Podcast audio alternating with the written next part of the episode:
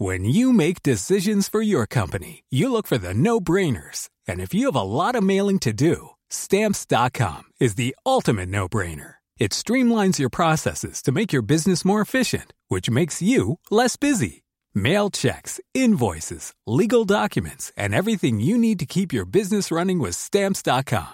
Seamlessly connect with every major marketplace and shopping cart. Schedule package pickups and see your cheapest and fastest shipping options from different carriers. With rates up to 89% off USPS and UPS rates. And with the Stamps.com mobile app, you can take care of mailing and shipping wherever you are. Make the same no-brainer decision as over 1 million other businesses with Stamps.com. Sign up with Code PROGRAM for a four-week trial, plus free postage and a free digital scale. No long-term commitments or contracts. That's. Code Program. C'est News 5h58, bientôt 6h. Bienvenue à tous. La matinale, c'est parti à la une ce matin. Une vidéo de caméra embarquée sur une voiture aurait filmé le lieu de l'accident quelques instants après le drame impliquant Pierre Palmade. Aucune trace de drogue n'aurait été trouvée à son domicile. Le conducteur, sa belle-sœur enceinte et son fils de 6 ans sont toujours dans un état très grave. Les dernières informations avec Noémie Schulz avec nous en plateau ce matin. A tout de suite Noémie. Un quatrième engin abattu hier soir par l'aviation de chasse américaine. On vous montre les dernières images. Pékin et Washington se sont parlé. Fanny Chauvin en direct de Washington et puis on sera ensuite en direct avec le général Clermont. Les débats vont reprendre à l'Assemblée aujourd'hui sur euh, la réforme des retraites. On reviendra sur le cafouillage autour des 1200 euros de retraite minimum avec vous, Gauthier Lebret. Les petites entreprises, entre 11 et 49 salariés, vont verser de la participation à leurs employés à partir de 2025. C'est une bonne nouvelle. Le détail avec Lomique Guillot. Et puis Rihanna est enceinte. On l'a appris cette nuit lors de sa prestation au Super Bowl. On va vous montrer, bien sûr, toutes les images. L'inquiétude autour de l'état de santé des trois personnes blessées dans l'accident de voiture impliquant Pierre Palmade. D'après le cousin du conducteur, ils étaient encore dans le coma hier soir.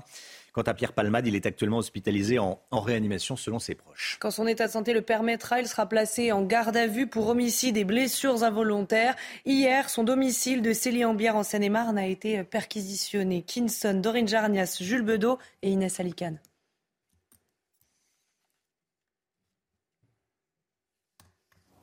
Derrière les grilles, une perquisition de plusieurs heures ce dimanche au domicile de Pierre Palmade. Au total, une vingtaine de policiers et gendarmes ont été mobilisés. Le village où habite l'humoriste est relativement calme et lui très discret, d'après le voisinage, encore sous le choc. Bah, ça nous a choqué pas mal, quoi. Euh, on pensait pas qu'il était comme ça quand même.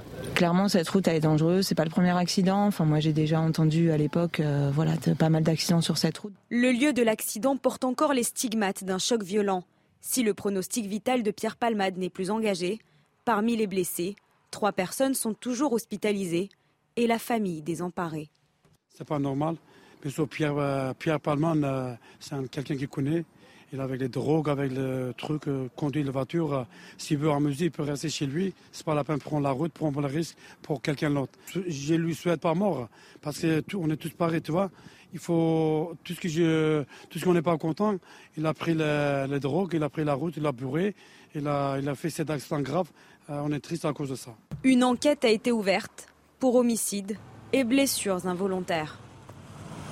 Noémie Schulz avec nous, service police-justice de, de CNews. Noémie, où en est l'enquête? Pierre Palmade a-t-il pu donner des explications? Non, pour le moment, il n'est pas en état d'être entendu par les enquêteurs. Il est sorti de réanimation hier, selon nos informations, mais il est toujours hospitalisé. Sa famille a fait savoir que ses jours n'étaient plus en danger. Et en attendant de pouvoir euh, euh, l'interroger, l'enquête, bien sûr, se, poursuit pour tenter de comprendre euh, ce qui s'est passé précisément au moment de, cet accident. Une perquisition a eu lieu hier à son domicile de Célie en Brière, à laquelle ont participé une vingtaine de policiers et de gendarmes. L'objectif encore une fois, pour comprendre le, déroulé des faits, eh bien, euh, c'était peut-être la recherche de produits stupéfiants, puisque, on le sait, le procureur de la République euh, de Melun l'a fait savoir dès samedi dans un communiqué. Pierre Palmade avait, a été testé positif à la cocaïne. L'enquête a donc été requalifiée pour ouverte et pour homicide et blessures involontaires ayant entraîné une incapacité totale de travail supérieure à trois mois par conducteur sous emprise de produits stupéfiants, des faits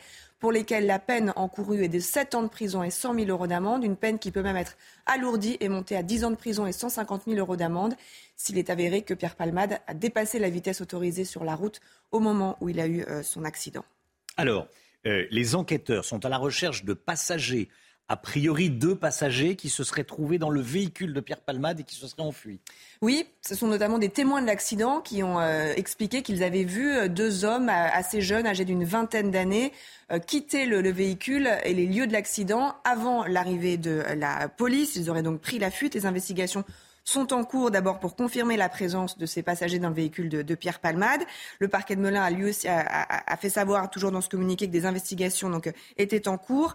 Euh, pourquoi auraient-ils pris la fuite ces deux jeunes? Eh bien peut-être parce qu'ils étaient eux-mêmes en, possession de produits stupéfiants, peut-être aussi pour se rendre au domicile de, l'humoriste et faire en quelque sorte le ménage avant la, perquisition. D'après nos confrères du Parisien, les conducteurs d'une voiture arrivés sur les lieux de l'accident très peu de temps après les faits, avaient une caméra embarquée fixée sur le tableau de bord et ils ont eu la présence d'esprit de se rendre hier au commissariat pour confier ces images aux enquêteurs. Euh, ces images donc qui vont être exploitées pour tenter d'identifier ces deux personnes, tout comme vont être exploitées les images de vidéosurveillance des, euh, communes alentours, notamment la commune où réside l'humoriste. Merci beaucoup Noémie. Et soyez là à 6h45 si vous le pouvez. On sera en direct avec Cindy Samama, maître Samama, avocate de droit routier. Dans l'actualité également, les États-Unis qui ont abattu un nouvel objet volant au-dessus de leur territoire. Cette fois-ci, cet objet volait au-dessus du lac Huron, dans le Michigan. Cet objet octogonal volait à 6000 mètres d'altitude, alors que, hum, selon le Pentagone, il aurait pu euh, représenter un risque pour l'aviation civile. C'est le quatrième objet abattu en 10 jours au-dessus des États-Unis et du Canada. Hein. Et le premier, le ballon espion chinois, a été abattu le 4 février au large de la Caroline du Sud. Le deuxième, vendredi dernier, au-dessus de l'Alaska. Enfin, le troisième a été abattu le lendemain dans le nord-ouest du Canada. On rejoint tout de suite Fanny Chauvin, notre correspondante à New York. Fanny, le ballon chinois a été équipé d'outils d'espionnage. Qu'est-ce que l'on sait de ce nouvel objet? Eh bien, euh, ce que l'on sait de ce nouvel objet, c'est qu'il ne représentait pas de menace euh, militaire, mais il aurait pu perturber le trafic aérien. Joe Biden a donc donné l'ordre de l'abattre. L'armée devrait euh, collecter prochainement les débris qui sont tombés dans le lac Huron, près de la frontière canadienne. Les États-Unis qui sont sur le qui-vive depuis que depuis qu'ils ont euh, abattu euh, ce ballon espion chinois il y a à peu près euh, dix jours. Selon les États-Unis, ce ballon ferait partie d'une flotte envoyée par Pékin, envoyée au-dessus de 40 pays. Euh, depuis, les États-Unis euh, sont en état euh, d'alerte et ils ont renforcé la surveillance de leur espace aérien. Des radars, leurs radars ont été réajustés, notamment pour surveiller, cibler des objets volants à l'allure lente. Il s'agit de savoir si ces objets sont nombreux, s'ils sont inoffensifs ou s'ils sont liés à une puissance étrangère. La classe politique s'interroge ici. Le Parlement américain devrait convoquer euh, prochainement euh, des audiences sur ce sujet de sécurité nationale. Merci beaucoup Fanny Chauvin. Fanny Chauvin en direct de euh, New York pour CNews. On sera avec le général Clermont dans, dans un instant. Est-ce que de tels engins survolent également l'Europe et survolent également la France? Je lui poserai la question au général Clermont dans, dans, un instant. Nouveau cafouillage pour le gouvernement. Il n'y aura pas de retraite minimale à 1200 euros pour tout le monde. Seules les carrières complètes au SMIC sont concernées. Gauthier Lebret avec nous. Gauthier, certains ministres auraient affirmé le contraire il y a à peine quelques semaines. Absolument. Alors, au minimum, il y a une ambiguïté. Et effectivement, certains ministres ont affirmé euh, des contre-vérités, comme par exemple Olivier Véran, au début euh, du mois de janvier. Il explique qu'un million huit cent mille Français verront leur retraite passer à 1200 euros bruts c'est faux. Selon euh, l'économiste Michael Zemmour, eh bien, en moyenne, les Français concernés, ce million huit cent mille, aura une revalorisation de la retraite de 33 euros. En fait, il va y avoir une revalorisation allant de 0 à 100 euros et il faut être à 1100 euros pour avoir 1200 euros de pension brute. Il y avait déjà eu une première ambiguïté sur brut ou net, ça sera mm. euh, bien euh, brut. Alors le gouvernement est bien en peine de dire combien de Français précisément seront concernés par cette retraite à 1200 euros. Alors selon l'Institut euh, des politiques publiques, ça serait 10 10% seulement des nouveaux retraités et 25% des anciens, puisque vous le savez, ça va aussi s'appliquer de manière rétroactive euh, finalement. Évidemment, politiquement, les opposants au gouvernement s'en servent déjà, à commencer par Marine Le Pen. Regardez euh, son tweet. Les LR peuvent-ils encore se taire sur cet énorme mensonge d'une retraite à 1200 euros alors que c'était la contrepartie qu'ils ont demandé pour voter la réforme euh, du gouvernement? Absolument, ils en avaient fait une condition. Pareil, Emmanuel Bompard de la France Insoumise fait lui aussi évidemment euh, de la politique. Énorme crash d'Olivier Véran, pris en, flagrant délit de mensonge, puisque hier, il a fait eh une interview où il était confronté à ses anciens propos. Et effectivement, le gouvernement a changé de discours. 1 800 000 Français verront leur retraite revalorisée, mais ils ne toucheront pas 1200 euros. Merci Gauthier. Plus de 33 000 morts, c'est le dernier bilan des séismes en Turquie et en Syrie, un chiffre qui pourrait doubler selon les, Nations Unies. Sur place, quelques miracles continuent de se produire au milieu du chaos. Une semaine après euh, le premier séisme en Turquie, une femme et son enfant de 5 ans ont été retrouvés vivants hier. Voici les images après avoir passé plus de 150 heures sous les décombres. Hein. Et puis l'aide internationale se poursuit. Dix camions de l'oignon ont franchi la frontière euh, syrienne hier et la France aussi continue d'apporter son aide. Notre correspondante en Turquie, Shona Batacharia. L'aide continue de se déployer, y compris l'aide internationale. Un détachement français est actuellement en train de monter un hôpital de campagne qui devrait être opérationnel en milieu de semaine. Une équipe composée de près de 90 personnes qui pourront traiter jusqu'à 100 patients par jour. Nous sommes dans un contexte de solidarité internationale avec la Turquie. Plus de 70 pays sont représentés sur le terrain avec près de 10 000 personnels étrangers. Sur le plan intérieur, l'État turc veut reprendre la main sur le récit de cette catastrophe en faisant taire les critiques. Le directeur de la communication présidentielle a déclaré que la désinformation était aussi un danger mortel.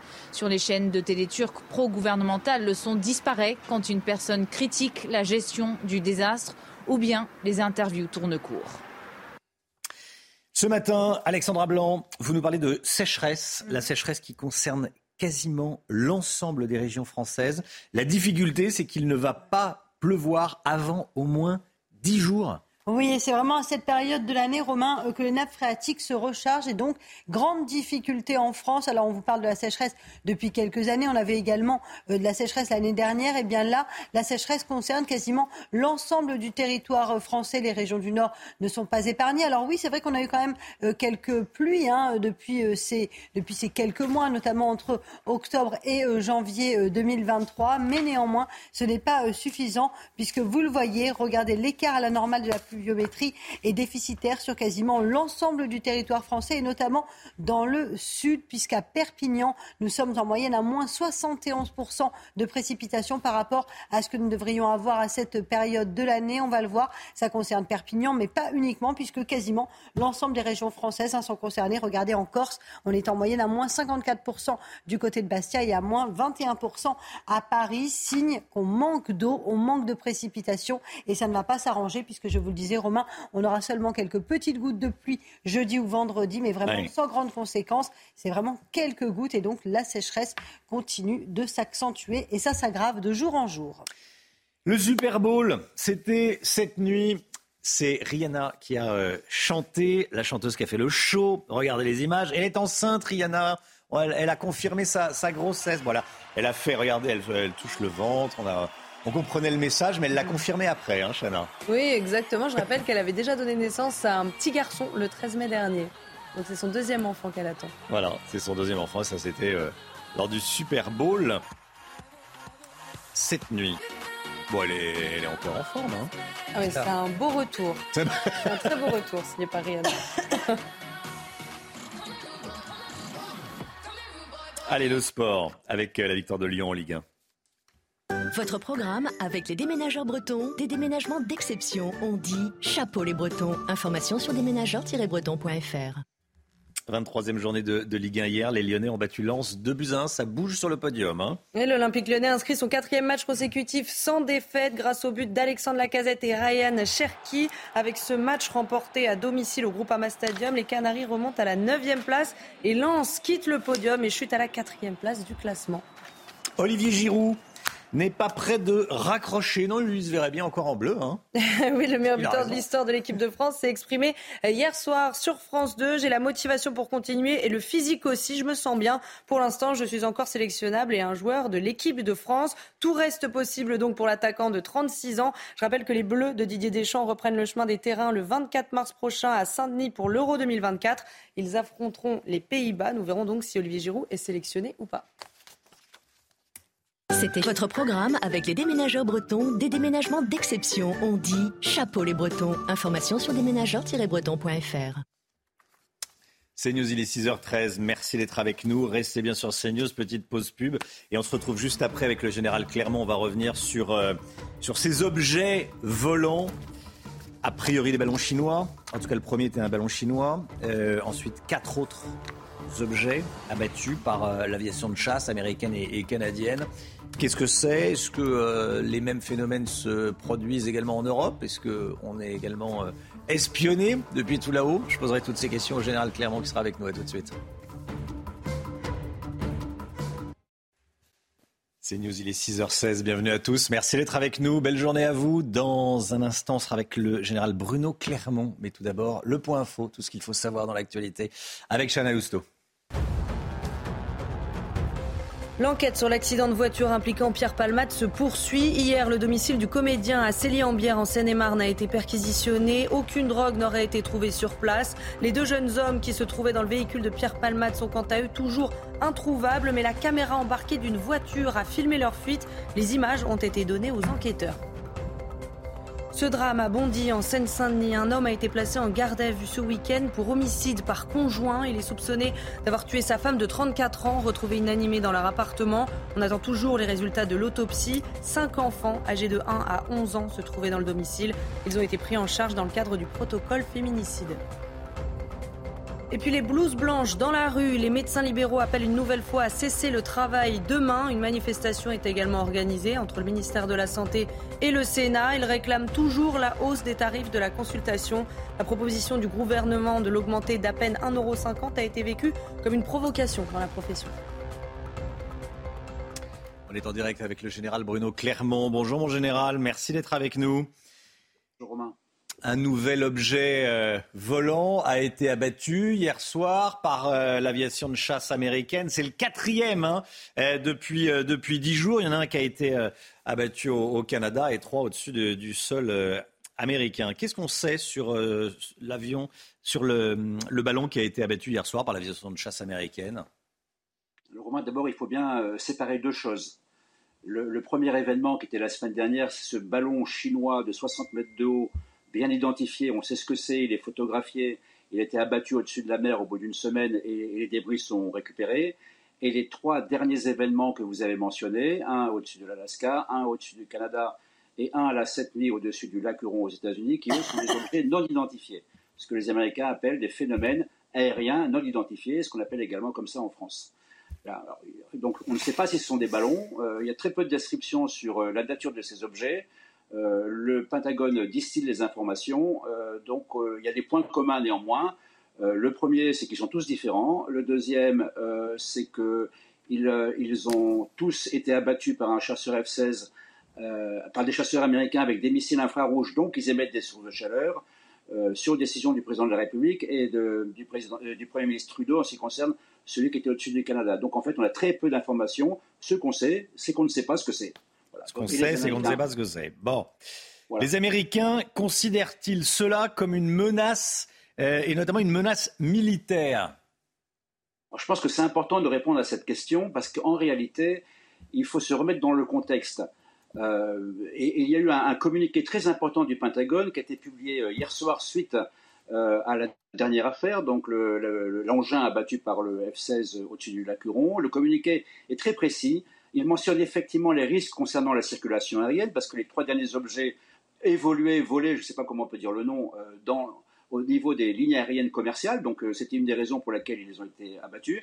Mais la deuxième, quand même, le communiqué mentionne que s'il n'y avait pas de menace directe cinétique, c'est-à-dire d'armes à l'intérieur de ces engins, euh, potentiellement il présentait le risque d'effectuer des surveillances aériennes. Et c'est le cas du troisième, puisque le troisième a été détecté au-dessus du Montana, Dimanche matin, le Montana, c'est une zone dans laquelle il y a des sites nucléaires américains très importants. Et en quelques heures, il est passé du Montana au lac Huron, c'est-à-dire plusieurs milliers de kilomètres. et c'était au-dessus du lac Huron qu'il a été intercepté après que les Américains aient mis en un tas d'avions. des, avions photos, des avions radars, des intercepteurs. Donc les Américains ont, un grand nombre d'éléments sur ces objets qui va certainement faire évoluer leur compréhension de ce qui se passe. Hmm. Est-ce que les mêmes phénomènes se produisent en France et en Europe? Ils sont suivis partout dans le monde. La France s'est organisée en 1977 en créant un groupe dédié à l'étude de ces phénomènes, un groupe qui est situé euh, au Centre national d'études spatiales à Toulouse et qui, et qui, recoupe toutes les informations qui sont fournies par l'armée de l'air, euh, la gendarmerie, la marine, y compris les citoyens. Alors, quelques chiffres euh, sur ce qui s'est passé. En 45 ans, il y a eu 3000 signalements, en quelque sorte. 33% euh, ne, sont pas identifiés par manque d'informations. Mais il y a tout de même 3% qui ont fait l'objet d'enquêtes très fournies, euh, donc une centaine sur les 3000 pour lesquels il n'y a absolument aucune explication, ce qui est également à peu près les mêmes statistiques au niveau des États-Unis, si ce n'est qu'aux États-Unis, l'accélération de ces phénomènes depuis un an est absolument phénoménale. Phénoménal. Bon. mais ma question est en clair, est-ce que les Chinois nous, observent comme ils observent les, Américains? On ne sait pas si c'est les Chinois. Là, il n'y a aucune indication sur le fait que c'est les Chinois. Hmm. Qui est, selon les, selon les Américains, euh, un certain nombre de ces objets, aucun pays ne dispose des technologies suffisantes pour leur, leur faire réaliser le type d'évolution qu'ils réalisent. Donc on est vraiment dans un domaine très inconnu. C'est pour ça que on parle plus d'ovnis. Hein. Les ovnis, c'est plus du tout à la mode aux États-Unis. On parle de phénomènes aériens non identifiés qui peuvent être des objets des traits de lumière, enfin des choses étranges. Euh, et effectivement, là, en tout cas, pour les États-Unis, c'est pris très au sérieux. Euh, je pense que la sécurité nationale des États-Unis est en cause, en particulier parce que ces événements non identifiés arrivent après un événement extrêmement bien identifié, qui est le fameux ballon chinois, dont on sait effectivement qu'il appartient à une flotte de ballons qui sillonnent le monde pour faire du renseignement au profit de la Chine. Merci beaucoup, Général Clermont. Merci, mon général. Restez bien avec nous, hein. restez bien connectés euh, avec nous, évidemment. Plus de 33 000 morts, c'est le dernier bilan des séismes en Turquie et en Syrie, un chiffre qui pourrait doubler selon les Nations Unies. Dix camions de l'ONU ont d'ailleurs franchi la frontière syrienne hier. Et la France aussi continue euh, d'apporter son aide. Un avion cargo est en route pour la Turquie hier avec à son bord des sauveteurs de la sécurité civile, du personnel médical et un hôpital de campagne. Solène Boulan. Sur le tarmac de l'aéroport Charles de Gaulle, cet avion cargo va s'envoler pour l'aéroport de Gaziantep en Turquie avec à son bord près de 80 sapeurs-pompiers et plus de 50 tonnes de matériel humanitaire. Un véritable hôpital mobile composé de deux blocs opératoires et d'une unité de réanimation. Car sur place depuis une semaine, la sécurité civile française continue de chercher les survivants. Au milieu des décombres, chaque minute compte, avant que l'espoir ne laisse place à l'horreur. On va essayer de sortir comme ça Avec le matelas, tu tires pas sur le corps. Comment Tu tires pas sur le corps. À la nuit tombée, les pelleteuses déblaient les immeubles en ruine. Les victimes s'ajoutent à celles déjà recensées. Alors il faut parfois trouver du sens à l'insoutenable. Ce que vous faites d'extraire les décédés est aussi partie intégrante de la mission et extrêmement important. Ça, moi, j'ai pu le, mesurer aussi en voyant euh, les, familles, les gens à qui vous pouvez euh, rendre les corps et qui vont pouvoir commencer leur travail de deuil. En Turquie, l'état d'urgence a été décrété dans dix provinces dévastées par le séisme. C'est News, il est 6h24. Restez bien avec nous. Dans un instant, tout sur euh, les nouvelles règles de partage de la valeur entre entreprises et syndicats. Un accord a été trouvé. En clair, il y aura euh, un partage des bénéfices dans les petites entreprises entre 11 et 49 salariés. On en parle dans un instant. Tout de suite.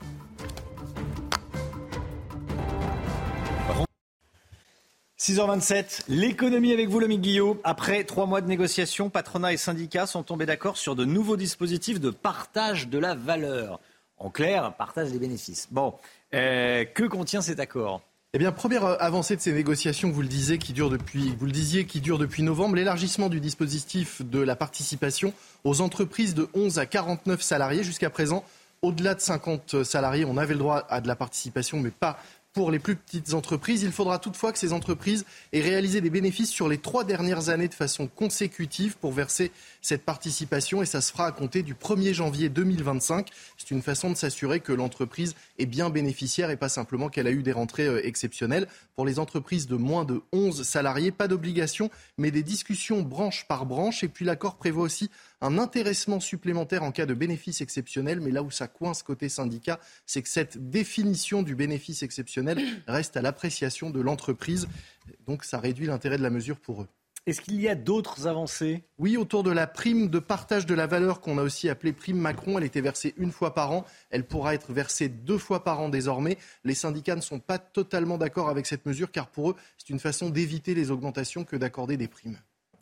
Et euh, l'autre question qu'on se pose, en revanche, on n'entend plus parler de dividendes salariés. Oui, c'est vrai, c'était un grand projet du président euh, et du candidat Emmanuel Macron. Là, c'est plutôt un camouflet pour lui, parce que dans l'accord, les syndicats et le patronat disent qu'ils ne veulent pas entendre parler de dividendes salariés. Ils s'engagent même à ne pas soutenir cette proposition. On peut dire qu'Emmanuel Macron a réussi à mettre d'accord syndicats et patronat, mais contre lui. Merci beaucoup, Lomic. 6h28, euh, tout de suite le temps. Alexandra Blanc, on commence avec la météo des neiges. La météo avec BDOR. L'agence BDOR vous donne accès au marché de l'or physique. L'agence BDOR, partenaire de votre nouvelle épargne. On commence notre tour d'horizon des neiges à Font-Romeu où il est tombé jusqu'à 40 cm de neige fraîche, idéal pour faire du ski. Prévoir tout de même moins de degrés en bas de la station. Concernant les saisies, la neige sera douce. Il faudra compter jusqu'à moins 6 degrés en bas des pistes alors que les températures seront positives en haut des sommets. Le risque d'avalanche est extrêmement faible, donc idéal pour vous adonner à des activités de plein air. La neige sera également douce à Val Thorens avec moins 5 degrés en bas de la station et il sera tombé 2 cm de neige fraîche pour le Corbier avec là aussi tous les feux ouverts pour une très belle journée. La météo avec BDOR. L'agence BDOR vous donne accès au marché de l'or physique. L'agence BDOR, partenaire de votre nouvelle épargne. Alexandra Blanc avec nous, c'est tout de suite. On va parler d'un ressenti parfois printanier cet après-midi. La météo avec Groupe Verlaine. Installation photovoltaïque pour réduire vos factures d'électricité. Groupe Verlaine, connectons nos énergies. Le printemps cet après-midi, Alexandra, vous, euh, vous confirmez? Oui, oui, oui dans, certaines régions, notamment à Limoges ou à Clermont-Ferrand, avec localement jusqu'à 16 degrés attendus cet après-midi. On sera en moyenne 8 degrés au-dessus des normales de saison. 16 degrés donc attendus à Limoges et à Clermont-Ferrand cet après-midi. Alors côté ciel, on a un temps assez brumeux ce matin sur les régions du nord. Localement, un petit peu de brouillard givrant entre la Bourgogne ou encore en allant vers le sud-ouest. Et puis globalement, de bonnes conditions cet après-midi avec seulement un temps partiellement euh, nuageux sur les régions du nord, quelques bandes brouillard qui ont tendance à persister, notamment en Bretagne. Et puis regardez toujours un petit peu de vent d'automne qui va rapporter quelques nuages venus de la mer Méditerranée. Mais c'est vraiment une très belle après-midi qui vous attend. Côté température, il fait froid ce matin, température parfois hivernale, moins 4, moins 5 degrés actuellement euh, pour le puits envelé. Mais dans l'après-midi, les températures vont s'envoler. Grande douceur cette semaine avec 15 degrés en moyenne pour le sud-ouest. Vous aurez 11 degrés à Paris et 13 degrés du côté de Rennes. Vous avez regardé la météo avec Groupe Verlaine. Isolation thermique par l'extérieur avec aide de l'État. Groupe Verlaine, connectons nos énergies. C'est News, il est 6h31. Bienvenue à tous. Merci d'être avec nous à la une ce matin. Quatre objets volants abattus en moins de 10 jours en Amérique du Nord. Le dernier en date l'a été hier soir par l'aviation de chasse américaine au-dessus du lac Huron dans le nord des États-Unis. Fanny Chauvin est avec nous depuis New York. Les trois victimes de l'accident de la route provoqué par Pierre Palmade sont toujours dans un état grave. Une vidéo de caméra embarquée sur une voiture aurait filmé les instants juste après le choc. On sera avec une avocate spécialiste du droit routier à 6h45. Les débats reprennent à l'Assemblée nationale sur le projet de réforme des retraites. Les manifestants sont plus dignes que les députés, nous dira Gauthier Lebret à 6h50. Dans un immeuble du quartier Pablo Picasso à Nanterre, des dealers dictent leur loi aux riverains. On est allé sur place, reportage CNews. Et puis Kylian Mbappé pourrait jouer demain contre le Bayern en Ligue des Champions, PSG Bayern. Il a repris l'entraînement hier. Cette information de la nuit, les États-Unis ont abattu un nouvel objet volant au-dessus de son territoire. Cette fois-ci, il survolait le lac Huron, hein, dans, le, dans le Michigan. Cet objet octogonal volait à 6000 mètres d'altitude. Alors selon le Pentagone, il aurait pu représenter un risque pour l'aviation civile. Un avion de ligne, ça vole entre 0 le sol et, et 10-12 000, mètres. Donc 6 000 mètres, un avion peut entrer en collision avec cet appareil cet objet volant en tout cas. C'est le quatrième objet abattu en dix jours au-dessus des États-Unis et du Canada, Chana. Hein. Et le premier, le ballon espion chinois, a été abattu le 4 février au large de la Caroline du Sud. Le deuxième, vendredi dernier, au-dessus de l'Alaska. Et enfin, le troisième a été abattu le lendemain dans le nord-ouest du Canada. Alors que sait-on de ce nouvel objet volant? On voit ça avec Fanny Chauvin, notre correspondante à New York. Eh bien, euh, ce que l'on sait de ce nouvel objet, c'est qu'il ne représentait pas de menace euh, militaire, mais il aurait pu perturber le trafic aérien. Joe Biden a donc donné l'ordre de l'abattre. L'armée devrait euh, collecter prochainement les débris qui sont tombés dans le lac Huron, près de la frontière canadienne. Les États-Unis qui sont sur le qui-vive depuis que depuis qu'ils ont euh, abattu euh, ce ballon espion chinois il y a à peu près euh, dix jours. Selon les États-Unis, ce ballon ferait partie d'une flotte envoyée par Pékin, envoyée au-dessus de 40 pays. Depuis, les États-Unis sont en état d'alerte et ils ont renforcé la surveillance de leur espace aérien. Des radars, leurs radars ont été réajustés, notamment pour surveiller, cibler des objets volants à l'allure lente. Il s'agit de savoir si ces objets sont nombreux, s'ils sont inoffensifs ou s'ils sont liés à une puissance étrangère. La classe politique s'interroge ici. Le Parlement américain devrait convoquer euh, prochainement euh, des audiences sur ce sujet de sécurité nationale. L'inquiétude, l'inquiétude autour de l'état de santé des trois personnes blessées dans l'accident de voiture impliquant Pierre Palmade. D'après le cousin du conducteur, ils étaient euh, encore dans le coma hier soir.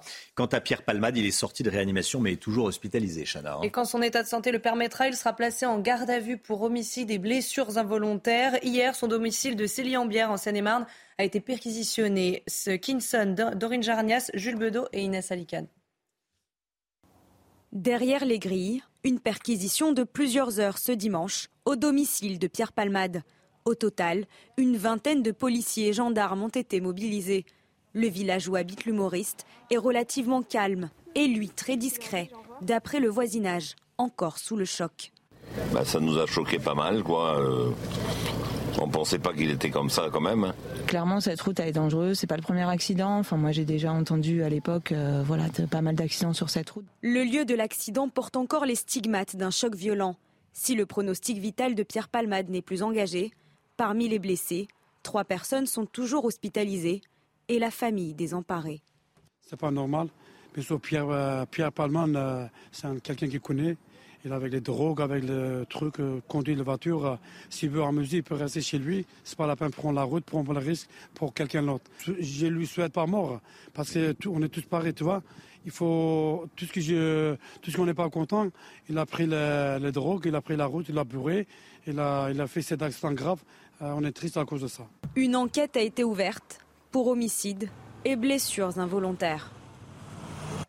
Voilà, et au moment de l'accident, Pierre Palmade avait consommé de la cocaïne. Il était sous l'empire de la cocaïne, sous l'empire de la drogue. Écoutez ce qu'en dit cet addictologue qu'on a interrogé. Je pense qu'il ne devait plus vraiment réaliser qu'il était vraiment à des consommations anormales de cocaïne, qui risquait de se faire euh, de se faire repérer d'un côté, et aussi qui pouvaient avoir des conduites dangereuses. Parce que les gens qui prennent de la cocaïne, ils ont l'impression que non seulement ça les rend normales, mais en plus que ça leur donne une espèce de pouvoir en plus. Voilà, une espèce de capacité de travail, une espèce de faculté de concentration supplémentaire. Et ils ne se rendent pas compte parce qu'ils ne ressentent pas la fatigue de la même façon, qu'ils sont en fait en dehors de leurs normes à eux et, on va dire plus simplement, à côté de leur pompe. Voilà, et dans un instant, dans une dizaine de minutes, on sera en direct avec euh, Maître Samama, avocate en spécialiste de droit routier. La réforme des retraites, l'intersyndicale RATP appelle à une grève reconductible à partir du 7 mars prochain. Comme tous les matins, on vous consulte, on vous donne la parole dans la matinale. Et ce matin, on vous pose cette question est-ce que vous soutenez les syndicats? Écoutez vos réponses, c'est votre avis.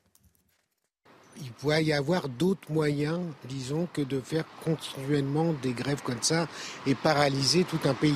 Bah, C'est-à-dire qu'ils n'arrivent pas. Il y avait tellement de monde dans la rue et que le gouvernement n'entend pas. À un moment donné, je pense qu'il y a d'autres moyens d'action. Je ne pense pas ce, que, que, que, cet événement-là soit sur euh, une journée, deux journées, euh, quel que soit le nombre qui est dans la rue. Je pense que ça servira à, pas grand-chose à mon avis.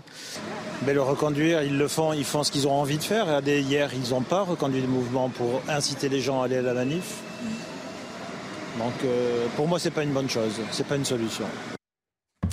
À Nanterre, à Nanterre, des dealers dictent leurs consignes aux habitants d'un immeuble. Ça se passe dans une tour du quartier Pablo Picasso. Des trafiquants de drogue ont affiché un règlement intérieur sur les murs. C'est comme si c'était les dealers qui écrivaient le règlement de copropriété. Hein. Et ils demandent aux habitants de bien vouloir respecter les consignes pour que la cohabitation se passe bien. Antoine Durand et leur para. Des consignes surréalistes placardées dans un hall d'immeuble à l'attention des habitants. Les trafiquants s'engagent à bien se comporter en échange du respect de leurs règles. On s'engage à ne pas laisser de déchets, pas de tapage et personne ne va fumer dans la tour. Merci de bien vouloir respecter les consignes et les employés. Nous ne sommes pas là pour perturber votre quotidien, uniquement pour travailler. Les résidents, eux, sont désemparés et témoignent sous couvert d'anonymat par peur de représailles. Ils ont bloqué certains accès. Il ne faut pas les regarder dans les yeux. On a peur aujourd'hui qu'on nous mette le feu pour se venger. On vit comme dans un squat. La porte est toujours ouverte pour laisser passer les clients. Un président d'association du quartier dénonce les provocations des trafiquants qui vantent leur gage de bonne volonté et invite les locataires à une meilleure communication. Les forces de police alertées par l'apparition de ces affiches admettent que ce n'est pas la première fois qu'ils font face à ce type de règlement. On est euh, bah, dans une normalisation du trafic de stupéfiants. Euh, cette démarche-là de, s'adresser au voisinage d'un immeuble et on est la caractérisation et, euh, et, mes collègues sur le terrain le, le constatent quotidien. Selon un premier bilan du ministère de l'Intérieur, les délits pour usage ou trafic de stupéfiants ont connu une hausse en 2022, 13% par rapport à l'année précédente. Voilà, on sera avec un policier du 92 des Hauts-de-Seine à 8h30. Plus de 33 000 morts. C'est le dernier bilan des séismes en Turquie et en Syrie.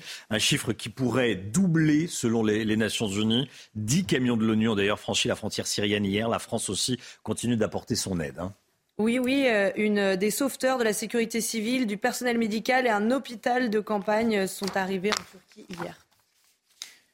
Voilà, et des miracles continuent de se, produire. Hein. Une semaine après le premier séisme, euh, une femme et son enfant de 5 ans ont été retrouvés vivants hier après avoir passé plus de 150 heures euh, sous les, euh, sous les décombres.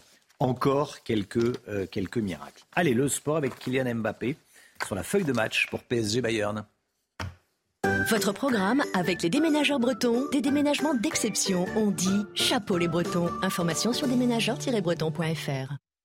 Kylian Mbappé sur la feuille de match, il a repris l'entraînement hier avec le groupe, ce qui veut dire qu'il pourrait jouer euh, contre le Bayern. Hein. Et le buteur de 24 ans été victime d'une lésion à la cuisse gauche le 1er février à Montpellier. Sa durée d'absence avait été évaluée à trois semaines par le club.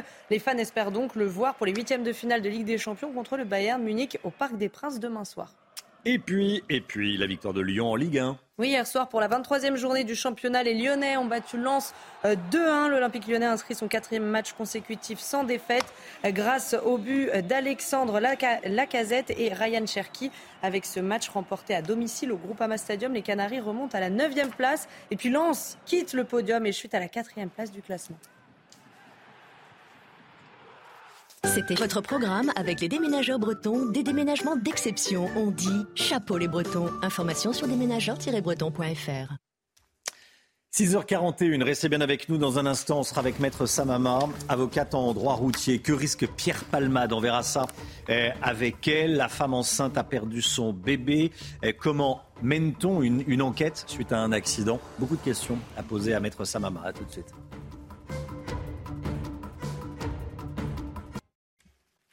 C'est News, il est 7h moins le quart. Merci d'être avec nous. Tout d'abord, le point info avec Chanel Housteau.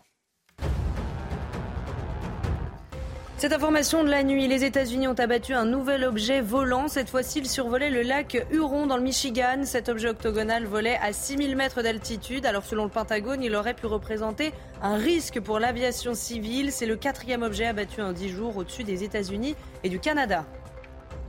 Plus de 33 000 morts, c'est le dernier bilan des séismes en Turquie et en Syrie, un chiffre qui pourrait doubler selon les Nations Unies. Dix camions de l'ONU ont d'ailleurs franchi la frontière syrienne hier. La France aussi continue d'apporter son aide. Un avion cargo est arrivé en Turquie hier avec 80 pompiers à son bord. Et puis le Super Bowl, c'était cette nuit et l'événement sportif a été marqué par le grand retour de Rihanna. La chanteuse a fait le show pendant la mi-temps et la superstar en a profité pour dévoiler sa nouvelle grossesse. Rihanna avait donné naissance à son premier enfant le 13 mai dernier. Regardez, c'est peut-être dangereux non, d'être sur cette euh, que planche. Je ne pas conseiller. À ne pas reproduire euh, chez nous. Elle doit être bien. Oui, oui, on l'a vu, il y a, il y a des câbles pour la oui. tenir. Ouais, ouais. Euh, Cindy Samama, bonjour maître. Merci d'être avec nous, avocate en droit routier. Merci à vous de m'accueillir. Merci d'être euh, d'être avec nous ce matin. Euh, évidemment, euh, tout le monde, ne, je veux dire, tout le monde ne parle que de ça. Beaucoup de gens parlent de ça, en tout cas. Euh, L'accident de la route provoqué par Pierre Palmade qui avait consommé de la cocaïne. C'est dramatique, bien sûr. Euh, déjà, qu'est-ce qu'il risque, lui, pour avoir provoqué cet accident sous l'empire de la cocaïne? Alors, bien évidemment, euh, il risque une peine d'emprisonnement, mais qui peut varier selon euh, la qualification et selon euh, les circonstances aggravantes qui vont être retenues. Euh, pourquoi la qualification? Parce qu'aujourd'hui, euh, on a une enquête qui est ouverte contre euh, Pierre Palmade pour euh, homicide et blessure involontaire par conducteur ayant entraîné une incapacité euh, totale de travail de plus de trois mois. Euh, homicide euh, ou euh, et blessure involontaire parce que on a effectivement euh, cette femme enceinte qui a malheureusement euh, perdu euh, son bébé, donc elle était enceinte de six mois et demi. Et la question qui va se poser, c'est de savoir est-ce que son bébé, lorsqu'il est sorti de son ventre, est-ce que il était vivant, c'est-à-dire est-ce que il y a eu un mouvement des poumons, euh, un souffle de vie, ou est-ce qu'il est mort euh, in utero? Et s'il est mort in forcément, on va être euh, en qualification de blessure involontaire et non de homicide involontaire, ce qui va changer euh, euh, la peine euh, d'emprisonnement qu'il peut avoir. Et euh, également sur les circonstances, donc vous avez parlé euh, qu'il qu'il a conduit euh, sous cocaïne, ce qui est une circonstance aggravante, mais il peut y avoir d'autres circonstances aggravantes qui peuvent être retenues par le parquet, telles que le franchissement d'une ligne blanche ou un gros excès de vitesse de plus de 50, puisque au vu de l'impact qui a été causé, on peut se poser ces questions là et pourquoi c'est important euh, concernant euh, euh, la peine puisque lorsqu'on est sur des blessures involontaires vous risquez alors en temps normal euh, trois ans d'emprisonnement avec 45 000 euros d'amende Hmm. lorsqu'on est avec une circonstance aggravante une seule on passe à 5 ans et 75 000 euros, et, et 75 000 euros d'amende et lorsque vous en avez deux circonstances aggravantes vous êtes à 7 ans d'emprisonnement et euh, 100 000 euros d'amende. Si c'est un homicide involontaire, bah là, les peines vont être encore un peu plus importantes. Oui, oui. Euh, maître, euh, je reviens sur ce que vous disiez sur le, le bébé qui était dans, dans le ventre de, de cette dame. Si il a été expulsé de l'utérus vivant et qu'il est mort ensuite, c'est un homicide, c'est ça hein? On peut parler d'homicide. Après, ça va être discuté, mais effectivement, euh, la qualification d'ho- d'homicide peut être retenue. Et sinon, non. Sinon, s'il est mort in utero, on ne pourra pas parler d'homicide parce qu'on considère qu'il n'y a pas. euh, C'est la loi, c'est la loi. Euh, comment va-t-on enquêter pour savoir pourquoi la voiture de Pierre Palmade s'est déportée euh, sur la gauche? Déjà, on va l'interroger lui, premièrement. Alors aujourd'hui, il n'a pas encore été interrogé. Oui. euh, il n'a pas encore été placé en garde à vue, sauf erreur de ma part, parce que bah, il n'était pas encore apte à, être entendu. Donc il va être placé euh, en garde à vue. Euh, vous, bah, il va être entendu, je pense, euh, sous, le régime des 48 heures. Et puis après, sûrement, et c'est selon moi, il risque d'être placé en détention provisoire et il risque d'avoir une désignation d'un juge d'instruction, effectivement pour enquêter. Alors sur quoi Bah, Déjà, il va y avoir une autopsie de, euh, du fœtus pour savoir effectivement s'il était vivant ou pas, mais également euh, bah, du fait, euh, il va, il avoir une détention provisoire du fait du trouble à l'ordre public, mais euh, également, on a le problème de ces deux personnes qui étaient dans son véhicule, qui, qui auraient été dans son véhicule, qui n'ont pas encore été retrouvées. Et pour éviter bah, une concertation euh, euh, illégale ou euh, le, la manipulation d'indices et, et de certains éléments, bah, on va le placer en, détention provisoire. Parce qu'effectivement, apparemment, il y a déjà eu une perquisition qui aurait été faite au domicile de Pierre Palmade. ah oui, je vous confirme qu'il y a eu une perquisition. Oui, oui. Donc il, il sera, il sera, il, il, va être il va être placé en détention provisoire, selon vous, une fois qu'il sera remis sur pied Selon moi, hein, euh, je pense, voilà, effectivement, au vu euh, du valeur public et au vu de toute cette enquête qui doit être faite, notamment sur le fœtus et notamment également euh, sur le fait qu'on n'a pas retrouvé ces deux personnes et, que c'est quand même hmm. important au niveau de la manifestation. Maître, en, deux mots, s'il vous plaît, deux individus donc auraient fui. Ils risquent quoi? euh, une peine d'emprisonnement importante également, avec euh, voilà, on, va les sous le régime euh, de, de, la garde à vue sur le repos, et après, ça sera un petit peu les mêmes conséquences que, que, que. Merci beaucoup, Maître Samama, avocate en droit routier. Merci d'avoir été en direct avec nous ce matin. L'édito politique, l'édito politique dans un instant. À tout de suite. 6h54, deuxième semaine de débat à l'Assemblée sur les retraites. Après une première semaine explosive où seul l'article 1 a été voté. Un député a même été exclu. Triste spectacle. Gauthier Lebret avec nous. Gauthier, vous nous dites ce matin que la rue est plus digne que le Parlement. Absolument, euh, Romain, les manifestants plus dignes que les députés. Alors la semaine dernière à l'Assemblée, députés et journalistes tiraient tous la même conclusion. Avant, ça se passait bien au Parlement et c'était chaud dans la rue. Aujourd'hui, c'est l'inverse. La rue est digne, tandis que l'Assemblée ressemble à un immense cirque pour certains, à une cour d'école pour d'autres. Invective, intimidation, lettres de menace, tag, suspension de séance, rappel au règlement en pagaille et même exclusion c'était plus un débat au Parlement, ce n'était plus un débat au Parlement, mmh. mais un mauvais épisode de Dallas. Et pendant ce temps, il n'était pas ou très peu question de cette fameuse réforme des retraites. Alors, comment expliquer ce changement, Gauthier? Eh bien déjà, il n'y a plus de majorité absolue, donc c'est très dur pour le gouvernement à l'époque de Nicolas euh, Sarkozy, quand il a fait passer sa réforme des retraites en 2010, la rue était contre lui, mais il savait qu'au Parlement, ça se passerait beaucoup mieux avec sa majorité absolue. Forcément, aujourd'hui, avec euh, trois blocs euh, importants, eh les Français sont plus représentés, mieux représentés à l'Assemblée, mais il y a plus de députés de l'opposition et donc plus de députés eh qui s'opposent. Eh l'Assemblée, en fait, ressemble à un véritable chaudron. Et puis, il faut dire aussi une chose, certains députés sont prêts à tout pour faire le buzz et faire parler d'eux dans les médias. Sur les sanctions, ça a changé aussi. Oui, avant, euh, par exemple, euh, Dominique de Villepin, Premier ministre, avait traité euh, François Hollande, à l'époque député, de lâche, sans aucune sanction. il y a quelques mois, un député du RN avait traité Bruno Le Maire, ministre de l'économie, de lâche. Il a été sanctionné. Donc c'est aussi l'époque qui veut ça.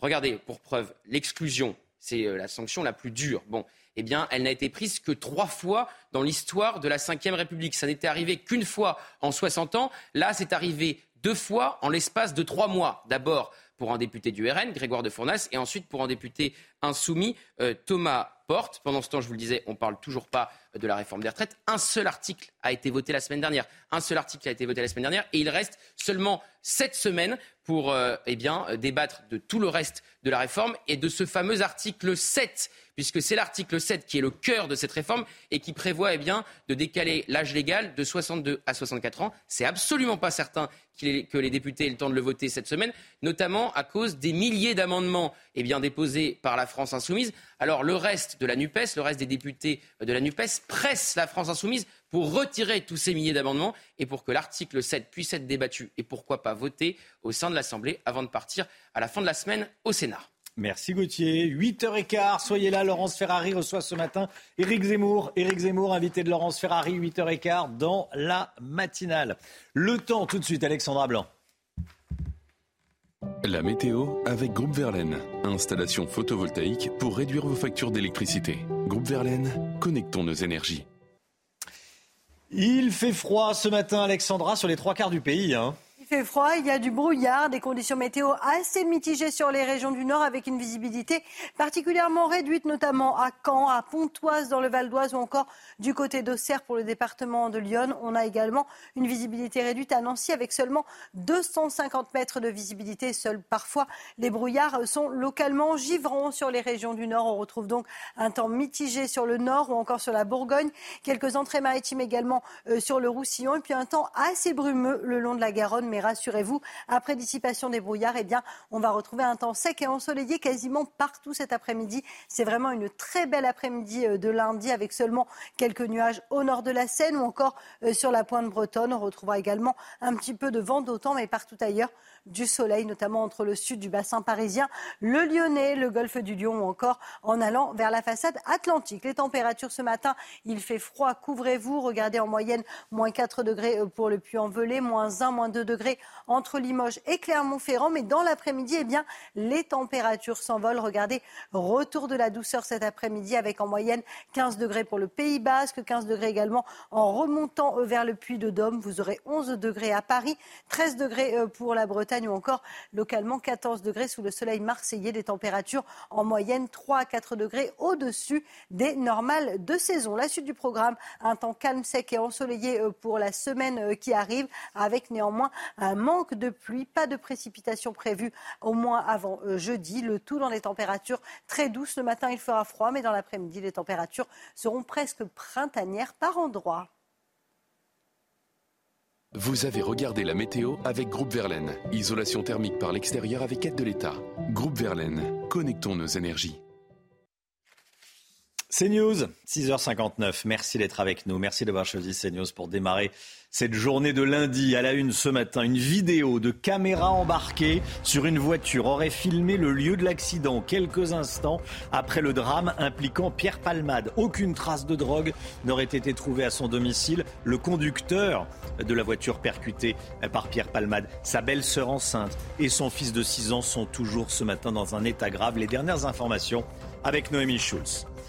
Un quatrième engin abattu hier soir par l'aviation de chasse américaine. Pékin et Washington se sont parlé. Le général Clermont sera avec nous. On va pouvoir louer des habitations avec moins d'un mètre 80 de hauteur sous plafond. Moins d'un mètre 80. Le détail avec Lomi Guillot.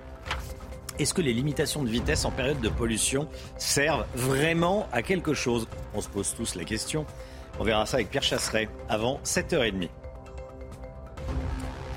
Inquiétude tout d'abord autour de l'état de santé des trois personnes blessées dans l'accident de voiture impliquant Pierre Palmade. D'après le cousin du conducteur de la voiture percutée par le comédien, ils sont tous les trois encore dans le coma euh, ce matin. Quant à Pierre Palmade, il est sorti de réanimation mais il est toujours hospitalisé. Et quand son état de santé le permettra, il sera placé en garde à vue pour homicide et blessures involontaires. Hier, son domicile de Célie-en-Bière en Seine-et-Marne a été perquisitionné. Kinson, Dorine Jarnias, Jules Bedeau et Inès Alicane. Derrière les grilles, une perquisition de plusieurs heures ce dimanche au domicile de Pierre Palmade. Au total, une vingtaine de policiers et gendarmes ont été mobilisés. Le village où habite l'humoriste est relativement calme et lui très discret, d'après le voisinage, encore sous le choc. Bah, ça nous a choqué pas mal, quoi. Euh, on pensait pas qu'il était comme ça quand même. Hein. Clairement, cette route elle est dangereuse. C'est pas le premier accident. Enfin, moi, j'ai déjà entendu à l'époque, euh, voilà, pas mal d'accidents sur cette route. Le lieu de l'accident porte encore les stigmates d'un choc violent. Si le pronostic vital de Pierre Palmade n'est plus engagé, parmi les blessés, trois personnes sont toujours hospitalisées et la famille désemparée. C'est pas normal. Mais Pierre, euh, Pierre Palmade, euh, c'est quelqu'un qui connaît. Il avec les drogues, avec le truc, euh, conduit la voiture. Euh, s'il veut amuser, il peut rester chez lui. C'est pas la peine de prendre la route, prendre le risque pour quelqu'un d'autre. Je lui souhaite pas mort, parce qu'on est tous pareils, tu vois. Il faut tout ce que je, tout ce qu'on n'est pas content. Il a pris les, drogues, il a pris la route, il a bourré, il a, il a fait cet accident grave. Euh, on est triste à cause de ça. Une enquête a été ouverte pour homicide et blessures involontaires. Voilà, et on sera avec Noémie Schulz dans un instant. On fera un point euh, complet sur, euh, sur l'enquête et sur tout ce que l'on sait ce matin, notamment sur cette vidéo de caméra embarquée sur une voiture. Vous savez, désormais, il y a des caméras embarquées sur les voitures. Euh, la voiture est arrivée quelques instants après l'accident. Elle aurait filmé. La vidéo serait entre les mains des, des enquêteurs. On va en parler. Plus de 33 000 morts, c'est le dernier bilan des séismes en Turquie et en Syrie, un chiffre qui pourrait doubler dans quelques semaines selon les Nations Unies. Chana. Hein. Et 10 camions de l'oignon ont d'ailleurs franchi la frontière euh, syrienne hier. La France aussi continue d'apporter son aide. Notre correspondante en Turquie, Shona Batacharia.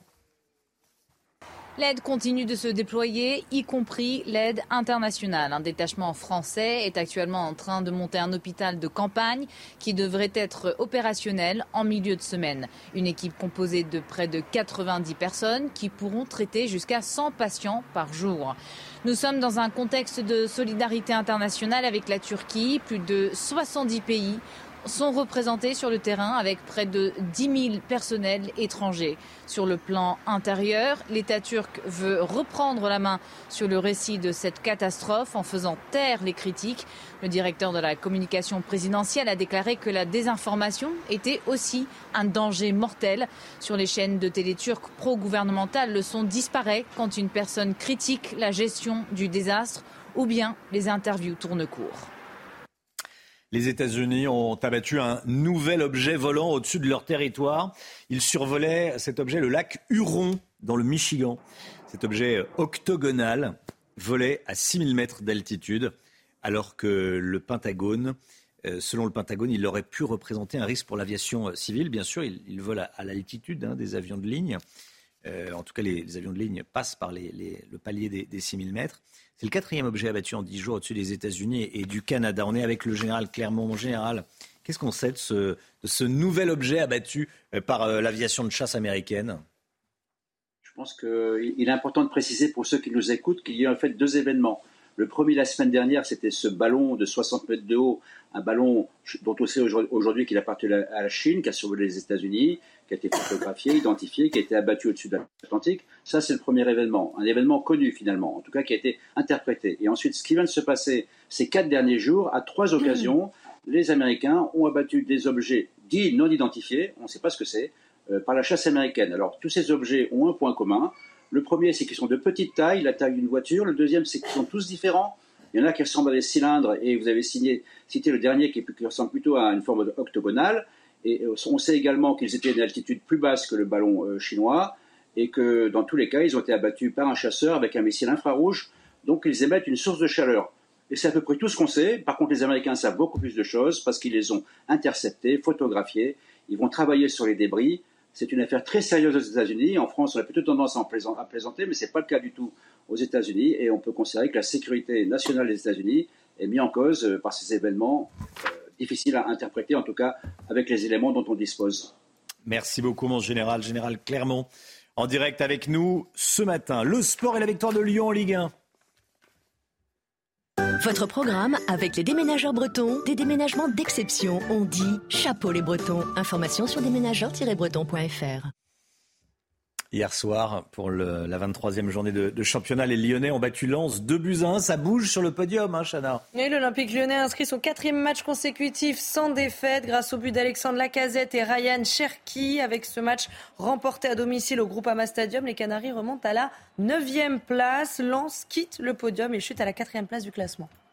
Et puis Olivier Giroud, euh, pas prêt de partir à la retraite. Hein non, le meilleur buteur de l'histoire de l'équipe de France s'est exprimé hier soir sur France 2. J'ai la motivation pour continuer et le physique aussi. Je me sens bien. Pour l'instant, je suis encore sélectionnable et un joueur de l'équipe de France. Tout reste possible donc pour l'attaquant de 36 ans. Les Bleus de Didier Deschamps reprennent le chemin des terrains le 24 mars prochain à Saint-Denis pour l'Euro 2024. Ils affronteront les Pays-Bas. On verra bien donc si Olivier Giroud est sélectionné ou pas.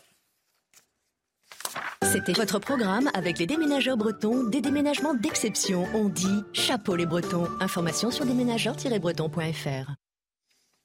Eh il est encore en forme, hein, euh, Giroud. Hein.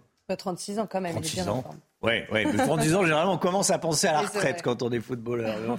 Lui, non, il est prêt à, prêt à continuer. Allez, restez bien avec nous. Dans un instant, euh, Noémie Schuss nous a rejoint, tout sur euh, l'enquête après le dramatique accident causé par Pierre Palmade. Accident, cocaïne, que risque Pierre Palmade? Et puis que sait-on de ce qui s'est passé? On sera avec, euh, avec Noémie dans un instant. À tout de suite.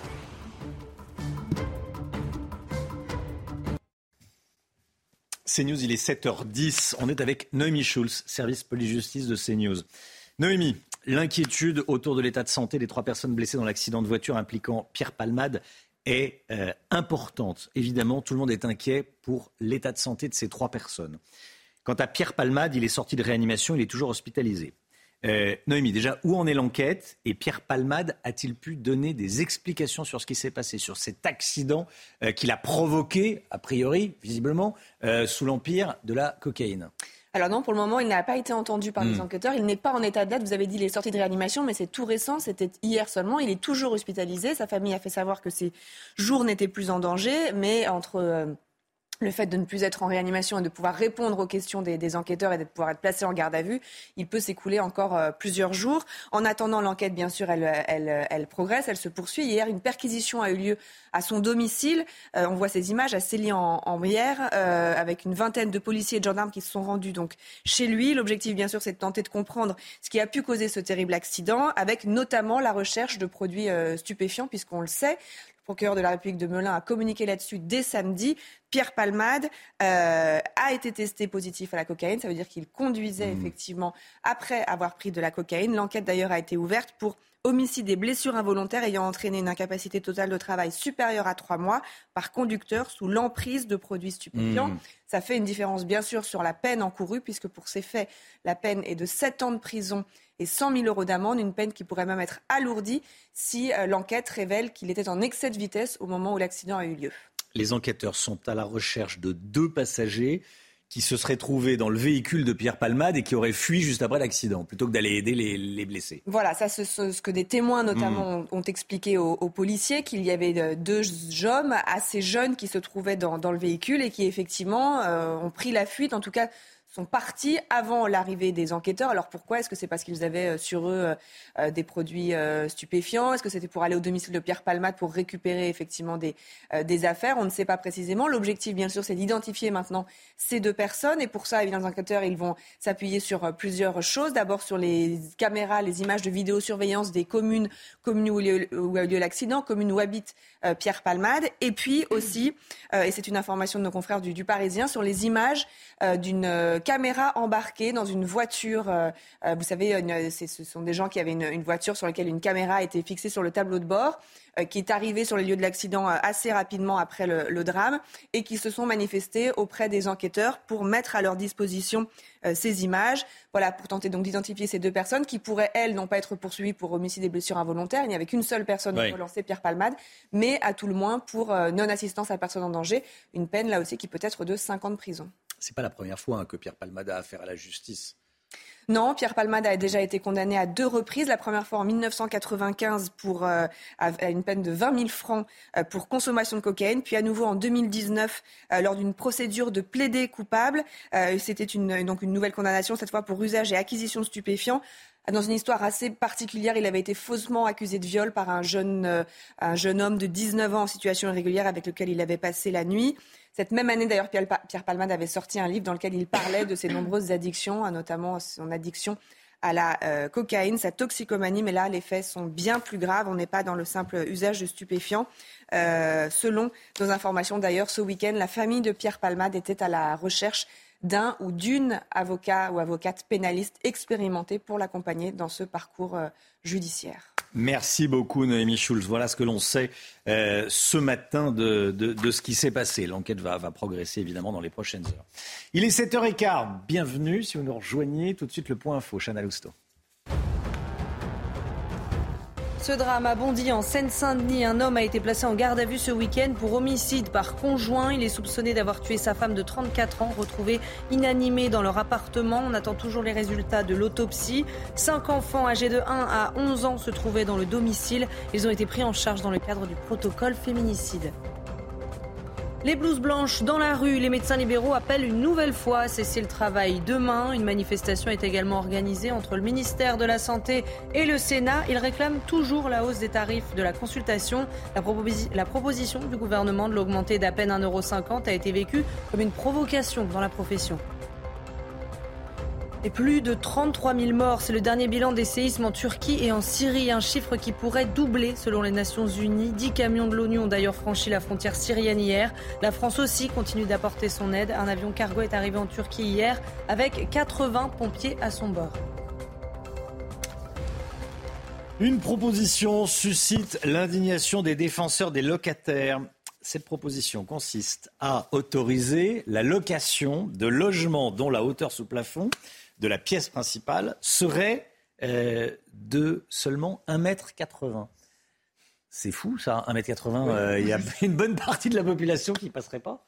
Oui, alors rappelons quand Ah. même aujourd'hui le, cadre. hein. Euh, c'est 2,20 mètres minimum pour pouvoir louer un logement avec une surface de 9 mètres carrés. Et une dérogation est possible pour les logements qui font 2 mètres si la surface fait 10 mètres carrés et euh, le, le volume euh, 20 mètres cubes. Mais un projet de décret, vous l'avez dit, examiné récemment par le Conseil national de l'habitat, prévoit de rendre louable un logement dont la hauteur sous plafond est au minimum égale à 1,80 m pour la pièce principale et 2 mètres pour les autres parties du logement, toujours à condition que le volume habitable soit d'au moins 20 mètres cubes. Rappelons aussi, hein, puisque vous posiez la question, que la taille moyenne des hommes en France est de 1,76 m. Ça passerait donc pour beaucoup, mais tout juste. Mais tout juste, il ne faut pas arriver trop vite si on est un peu grand.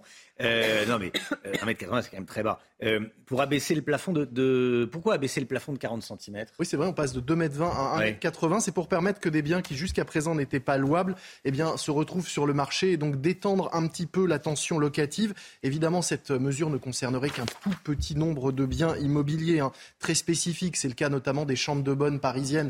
Vous savez, en haut des immeubles, généralement en sous-pente et avec des petites surfaces ou encore des appartements dans les cités des corons. Dans le Nord, une étude publiée ce week-end rappelait que 61% des Parisiens estiment qu'il est difficile de se loger à Paris et 45% aimeraient plus de surface. Oui. Je veux dire, 1m80. euh, Ça passe pour vous, Romain, il n'y a, a pas de problème. Gauthier, vous passez aussi. hein On passe tous les deux. On passe tous les- voilà. Mais j'ai un peu plus de hauteur que vous. Qui ne passe pas? Je passe pas, moi. Ah, vous, vous passez pas. Oui, il y a le mi, euh, le mi, vous devez prends vous. le manteau de la porte. Vous devez, vous devez vous baisser. Non, c'est- assez peu. Cette mesure, c'est pour la location. Pour l'achat, c'est la même chose Non, la mesure officielle pour la, me- pour la surface euh, quand on vend ou qu'on achète, c'est la loi carré. La loi carré, elle est euh, comptée à partir justement de 1,80 m pour euh, vendre ou acheter des biens. En dessous, la surface ne rentre pas en compte entièrement dans la, dans la mesure. Euh, récemment, une agence immobilière parisienne a fait le buzz de façon plutôt négative en indiquant sur une annonce des mètres carrés ressentis. On pouvait lire studio à vendre.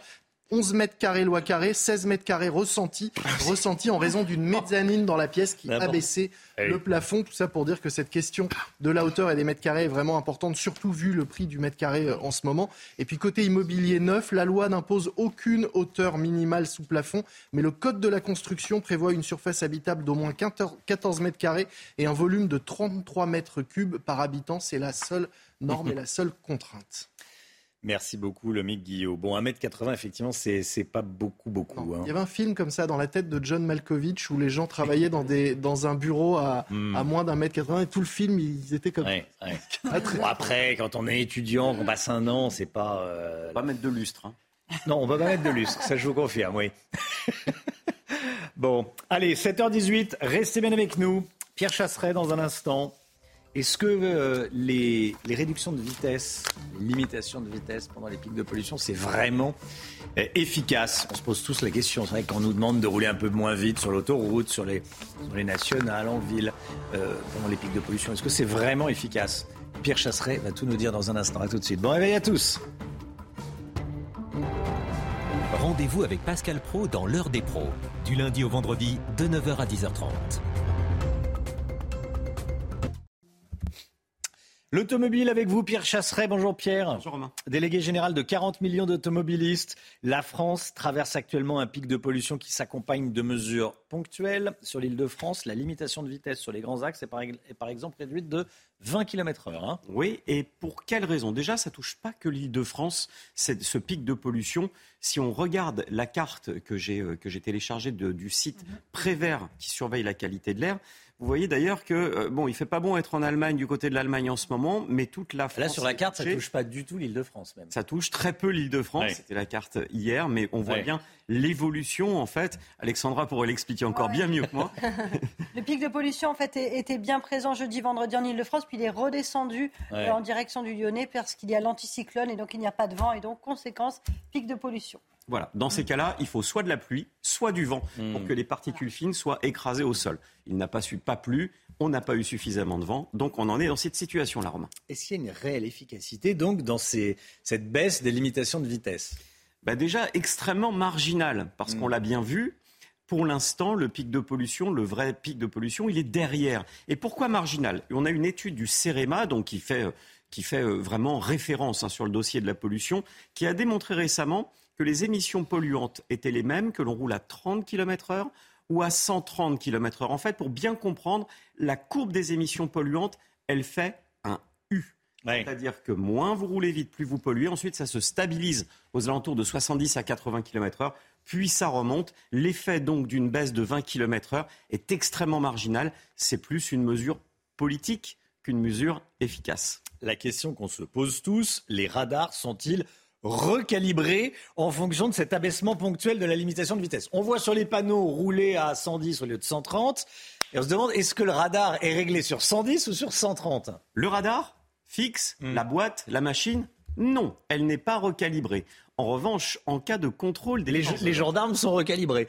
Les gendarmes, eux, recalibrent. en fait, tout ce qui est radar mobile est recalibré. Tout ce qui est radar fixe hmm. ne l'est pas. Donc faites extrêmement attention, soyez extrêmement vigilants, parce que ça serait quand même bête. Attention, hein, euh, quelques kilomètres heure de trop au-dessus de l'ancienne limite, ça fera un excès de 20 plus le reste. Donc on peut facilement perdre beaucoup de points, y compris son permis, en cas de pic de pollution. Surveillez vraiment votre vitesse. Et hop, France par brise. Malgré votre bris de glace, du coup, vous étiez à l'heure pour votre programme avec France par brise et son intervention rapide. Tiens, regardez cette image. C'est une image de la soirée. Rihanna qui chante au Super Bowl. Rihanna qui est enceinte, Chana. Hein. oui, le Super Bowl, c'était l'événement de la nuit, événement marqué par donc le grand retour de Rihanna qui a fait le show pendant la mi-temps. Puis la superstar, vous l'avez dit, en a profité pour dévoiler sa nouvelle grossesse. Je rappelle qu'elle avait euh, donné naissance à son premier enfant le 13 mai dernier. Bon, ceci.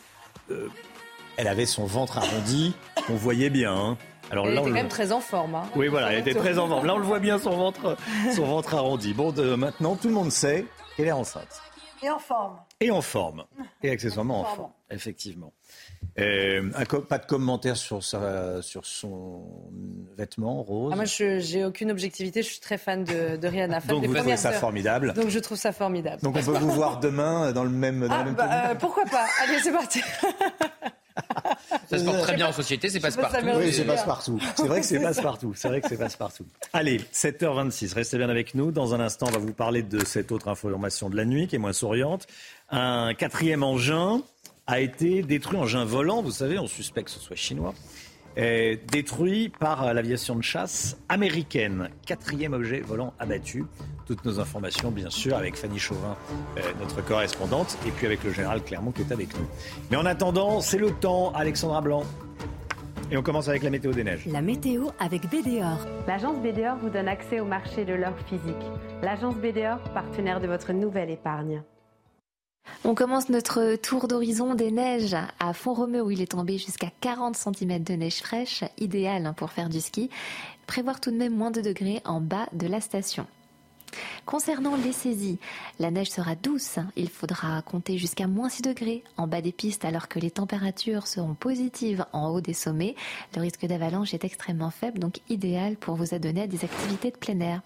La neige sera également douce à Val Thorens avec moins 5 degrés en bas de la station et il sera tombé 2 cm de neige fraîche pour le Corbier avec là aussi tous les feux au vert pour une très belle journée. La météo avec BDOR. L'agence BDOR vous donne accès au marché de l'or physique. L'agence BDOR, partenaire de votre nouvelle épargne.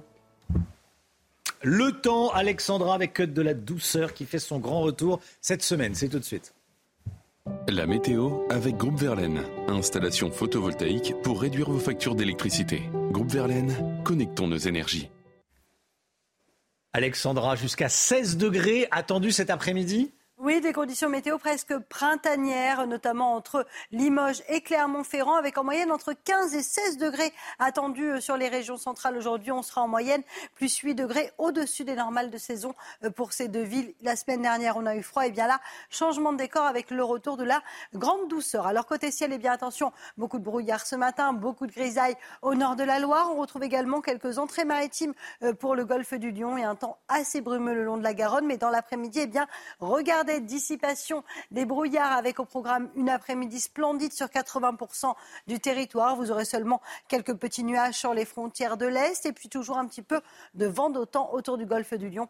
En Corse, attention, un ciel légèrement laiteux, légèrement voilé est attendu notamment à Ajaccio. Les températures hivernales euh, ce matin, surtout là où le ciel est dégagé, moins 4 degrés pour le Puy-en-Velay, moins 1, moins 2 degrés entre le Lyonnais et Limoges. Et puis dans l'après-midi, les températures remontent. C'est ce qu'on appelle l'amplitude thermique avec de la grande douceur à Toulouse ou encore à Biarritz avec en moyenne 15 à 16 degrés. Vous aurez 11 degrés à Paris, 13 degrés pour Rennes ou encore 14 degrés sous le soleil marseillais. Des températures qui vont rester à un niveau élevé tout au long de la semaine puisque la douceur sera bel et bien au rendez-vous pour les journées euh, de mardi, de mercredi et de jeudi avec quelques brouillards le matin, du beau temps et pas de précipitations, ce qui n'est pas ce qui n'est pas vraiment une bonne nouvelle puisque l'on manque d'eau et donc forcément il faudrait de la pluie pour recharger les nappes phréatiques et puis regarder du grand beau temps hier du côté de Binic avec le soleil qui était au rendez-vous.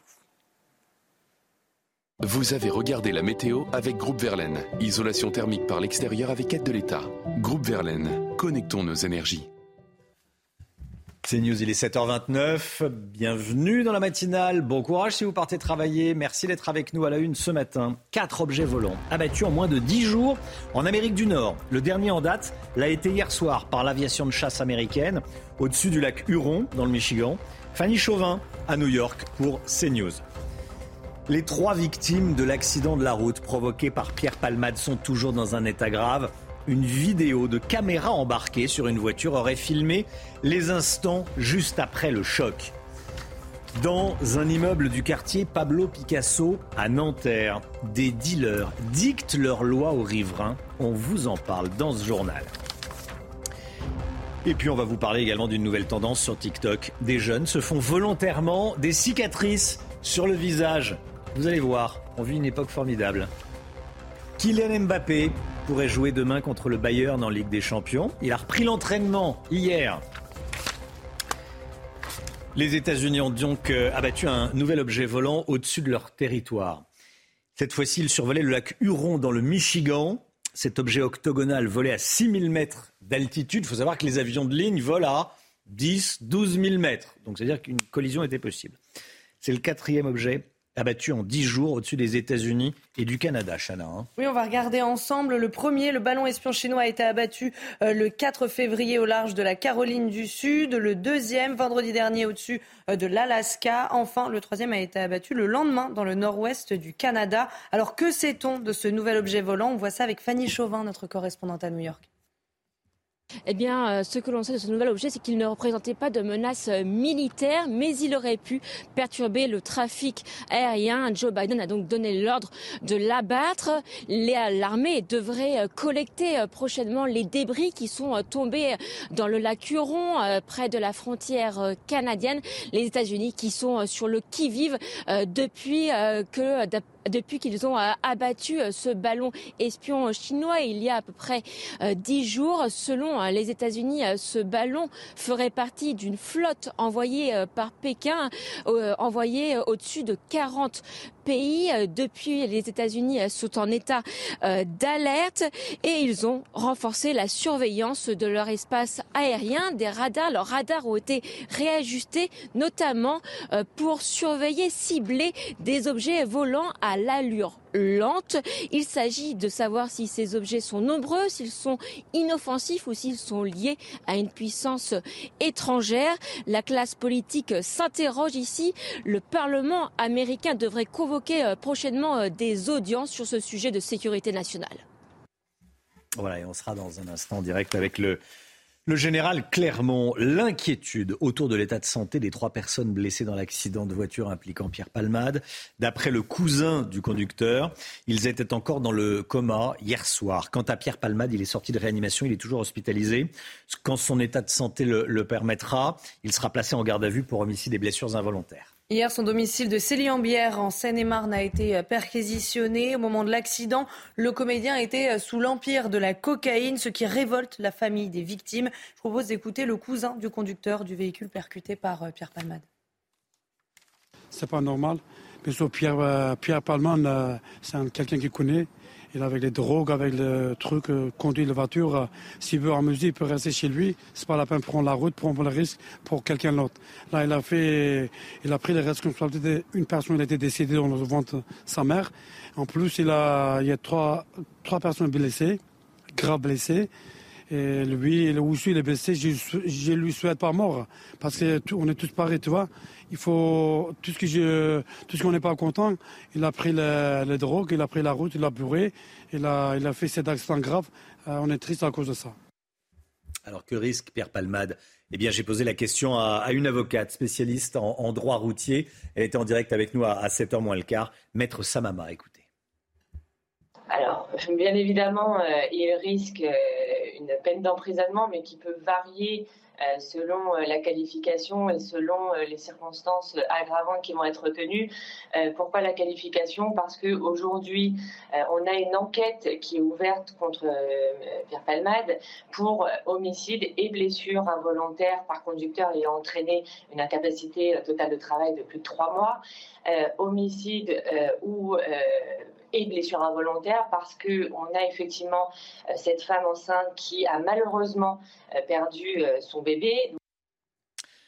La réforme des retraites à présent. L'intersyndicale RATP appelle à une grève reconductible à partir du 7 mars prochain, Chana. Hein. Et comme tous les matins, on vous consulte, on vous donne la parole dans la matinale et ce matin, on vous pose cette question. Est-ce que vous soutenez les syndicats? Écoutez vos réponses, c'est votre avis il pourrait y avoir d'autres moyens, disons, que de faire continuellement des grèves comme ça et paralyser tout un pays. Bah, C'est-à-dire qu'ils n'arrivent pas. Il y avait tellement de monde dans la rue et que le gouvernement n'entend pas. À un moment donné, je pense qu'il y a d'autres moyens d'action. Je ne pense pas que, que cet événement-là soit sur euh, une journée, deux journées, euh, quel que soit le nombre qui est dans la rue, je pense que ça servira à pas grand-chose à mon avis. Mais le reconduire, ils le font, ils font ce qu'ils ont envie de faire. Regardez, hier, ils n'ont pas reconduit le mouvement pour inciter les gens à aller à la manif. Donc euh, pour moi, c'est pas une bonne chose, c'est pas une solution. À Nanterre, des dealers dictent leurs consignes aux habitants d'un immeuble. Ça se passe dans une tour de la cité Pablo Picasso. Des trafiquants de drogue ont affiché un, véritable règlement intérieur sur les murs. Ils demandent aux habitants de bien vouloir respecter les consignes pour que la cohabitation se passe bien. Antoine Durand et leur para. Des consignes surréalistes placardées dans un hall d'immeuble à l'attention des habitants. Les trafiquants s'engagent à bien se comporter en échange du respect de leurs règles. On s'engage à ne pas laisser de déchets, pas de tapage et personne ne va fumer dans la tour. Merci de bien vouloir respecter les consignes et les employés. Nous ne sommes pas là pour perturber votre quotidien, uniquement pour travailler. Les résidents, eux, sont désemparés et témoignent sous couvert d'anonymat, par peur de représailles. Ils ont bloqué certains accès. Il ne faut pas les regarder dans les yeux. On a peur aujourd'hui qu'on nous mette le feu pour se venger. On vit comme dans un squat. La porte est toujours ouverte pour laisser passer les clients. Un président d'association du quartier dénonce les provocations des trafiquants qui vantent leurs gages de bonne volonté et invite les locataires à une meilleure communication. Les forces de police alertées par l'apparition de ces affiches admettent que ce n'est pas la première fois qu'ils font face à ce type de règlement. On est euh, bah, dans une normalisation du trafic de stupéfiants. Euh, cette démarche-là de, s'adresser au voisinage d'un immeuble et on est la caractérisation euh, et, mes collègues sur le terrain le, le constatent au quotidien. Selon un premier bilan du ministère de l'Intérieur, les délits pour usage ou trafic de stupéfiants ont connu une hausse en 2022, 13% par rapport à l'année précédente. Voilà, mais pourquoi l'État est-il si impuissant Le trafic de drogue n'a pas débuté hier. Euh, le trafic de drogue dans cette cité n'a pas débuté hier également. Et là, vous avez entendu le, quotidien de ses habitants, la, porte constamment ouverte. Mais qui peut accepter euh, cela? On sera en direct avec Mickaël Dequin, policier, que vous avez vu dans le reportage. Il sera en direct avec nous à 8h30. C'est un nouveau phénomène qui inquiète. Sur TikTok, des adolescents se pincent la joue pour faire apparaître une cicatrice sur leur visage. Et ce nouveau défi euh, prendre l'ampleur, puisque certaines vidéos ont été visionnées plus euh, de centaines de milliers de fois, mais ça n'est pas sans conséquence. Ça peut être dangereux, ça peut euh, provoquer des dysfonctionnements de la microcirculation sanguine. Solène Boulan. Tu prends ta main comme ça. Je fais ça, tu passes, tapes et tu tournes, comme ça. Une trace rouge en haut des pommettes, réalisée volontairement par ces adolescents qui se pincent la joue pour faire naître une cicatrice. Sur le réseau social TikTok, cette tendance prend de l'ampleur et les tutoriels se multiplient, regroupant parfois des centaines de milliers de vues. Dans les commentaires, plusieurs internautes indiquent avoir déjà testé cette pratique. Je croyais que ça marchait pas, j'ai testé, ça a marché. Faut le faire vraiment fort. Mais pourquoi ça marche pas pour moi? La tendance a même dépassé les frontières françaises, comme le montrent ces jeunes Italiens dont les cicatrices ne s'estompent pas après plusieurs semaines. Certains arborent même des plaies multiples au niveau du visage. Les spécialistes, eux, alertent sur de possibles dysfonctionnements de la microcirculation sanguine si la pratique devient trop répétitive. Voilà, ça nous étonnera euh, tous les jours. Hein, les, réseaux sociaux, c'est plein de ressources. Hein. Le mic bah Moi, ado, j'avais des cicatrices euh, d'acné. Il ne me serait pas venu à l'idée de les filmer, je peux vous le dire. ni, oui, ni, d'en rajouter. Moi, entre 15 et 16 ans, pareil, hein, je ne supportais pas la moindre photo. bah là, oui, les temps ont changé. Hein. Ah, les, temps, les temps ont changé. Mmh. Bon. Lassant.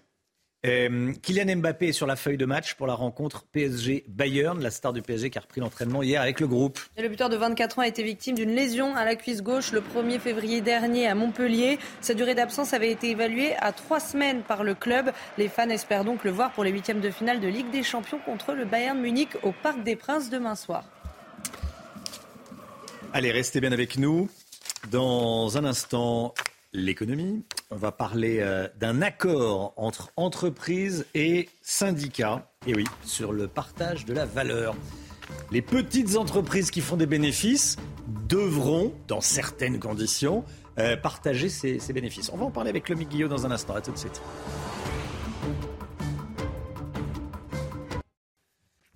C'est News, 7h43. Merci d'être avec nous. Dans un instant, l'écho, partage de la valeur, accord entre entreprises et syndicats. On va en parler avec vous, le mythe Guillaume. Mais tout d'abord, le point info avec Chana Lousteau. Les États-Unis ont abattu un nouvel objet volant. Cette fois-ci, il survolait le lac Huron dans le Michigan. Cet objet octogonal volait à 6000 mètres d'altitude. Alors, selon le Pentagone, il aurait pu représenter un risque pour l'aviation civile. C'est le quatrième objet abattu en 10 jours au-dessus des États-Unis et du Canada. Plus de 33 000 morts, c'est le dernier bilan des séismes en Turquie et en Syrie, un chiffre qui pourrait doubler selon les Nations Unies. Dix camions de l'ONU ont d'ailleurs franchi la frontière syrienne hier. La France aussi continue d'apporter son aide. Un avion cargo est arrivé en Turquie hier avec 80 pompiers à son bord. Et puis le Super Bowl, c'était cette nuit et l'événement sportif a été marqué par le grand retour de Rihanna. La chanteuse a fait le show pendant la mi-temps et la superstar en a profité pour dévoiler sa nouvelle grossesse. Rihanna qui avait donné naissance à son premier enfant le 13 mai dernier. Après trois mois de négociations, patronat et, syndicats sont tombés d'accord sur de nouveaux dispositifs de partage de la valeur, partage des bénéfices. On voit ça avec vous, le Guillaume. Que contient cet accord déjà, précisément? Eh bien, jusqu'à présent, seules les entreprises de plus de 50 salariés devaient redistribuer une partie euh, de leurs bénéfices aux salariés via la participation.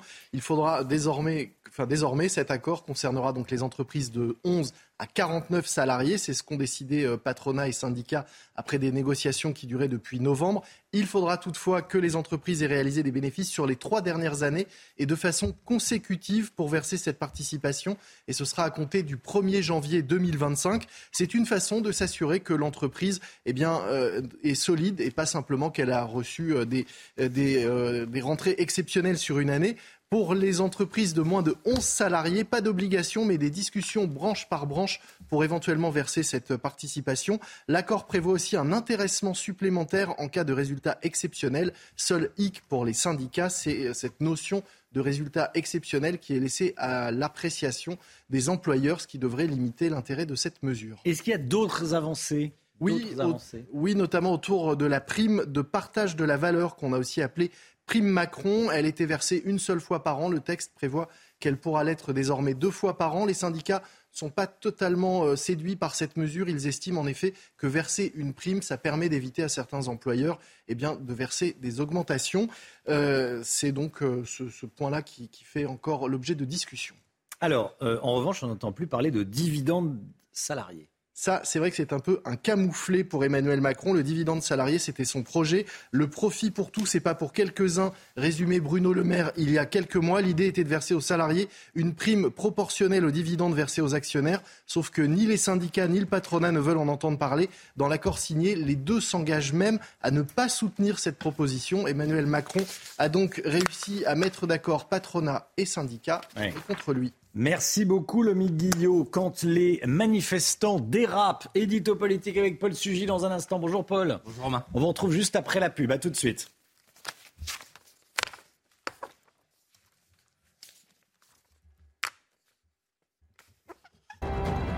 Rendez-vous avec 7h50. Merci d'être avec nous. La politique avec vous, Paul Sugy. Une nouvelle manifestation et de nouveau dérapage. Une image a choqué dans les cortèges de samedi contre la réforme des retraites.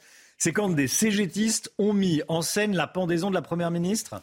Oui, ça s'est passé à Marseille. Hein, C'était un camion de la CGT, on le voit à l'écran, euh, qui était euh, donc avec à l'arrière hein, une gigantesque potence à laquelle on avait suspendu un mannequin, peut-être une poupée gonflable, enfin bref, sur lequel on avait euh, scotché le visage d'Elisabeth Borne. Le message était assez explicite. Il rappelait aussi une mise en scène qui avait lieu en avril 2018. Cette fois-ci, c'était à Nantes, dans les manifs contre la réforme de l'entrée à l'université et la réforme de la SNCF, où deux individus avaient pendu aussi symboliquement un mannequin à l'effigie d'Emmanuel Macron. Ces deux bourreaux de carnaval avaient été condamnés cette fois à un stage de citoyenneté, mais à Marseille, Là, les policiers n'ont rien vu. Enfin, ils disent qu'ils n'avaient pas repéré le camion dans le cortège. Et effectivement, on a l'impression d'un mauvais remake puisque la semaine dernière, mardi, le député Thomas, Thomas Porte euh, des Insoumis eh bien, euh, se faisait prendre en photo avec un ballon de foot sous le pied euh, qui était à l'effigie de la tête du ministre Olivier Dussopt. Alors, euh, on en a beaucoup parlé de ça, hein, euh, du ballon de foot de Thomas Porte avec la tête du ministre. Euh, ça a déclenché une polémique pendant plusieurs jours. Oui, c'était assez normal parce que la scène, en plus d'être choquante, était quand même euh, très indécente et en plus un peu stupide.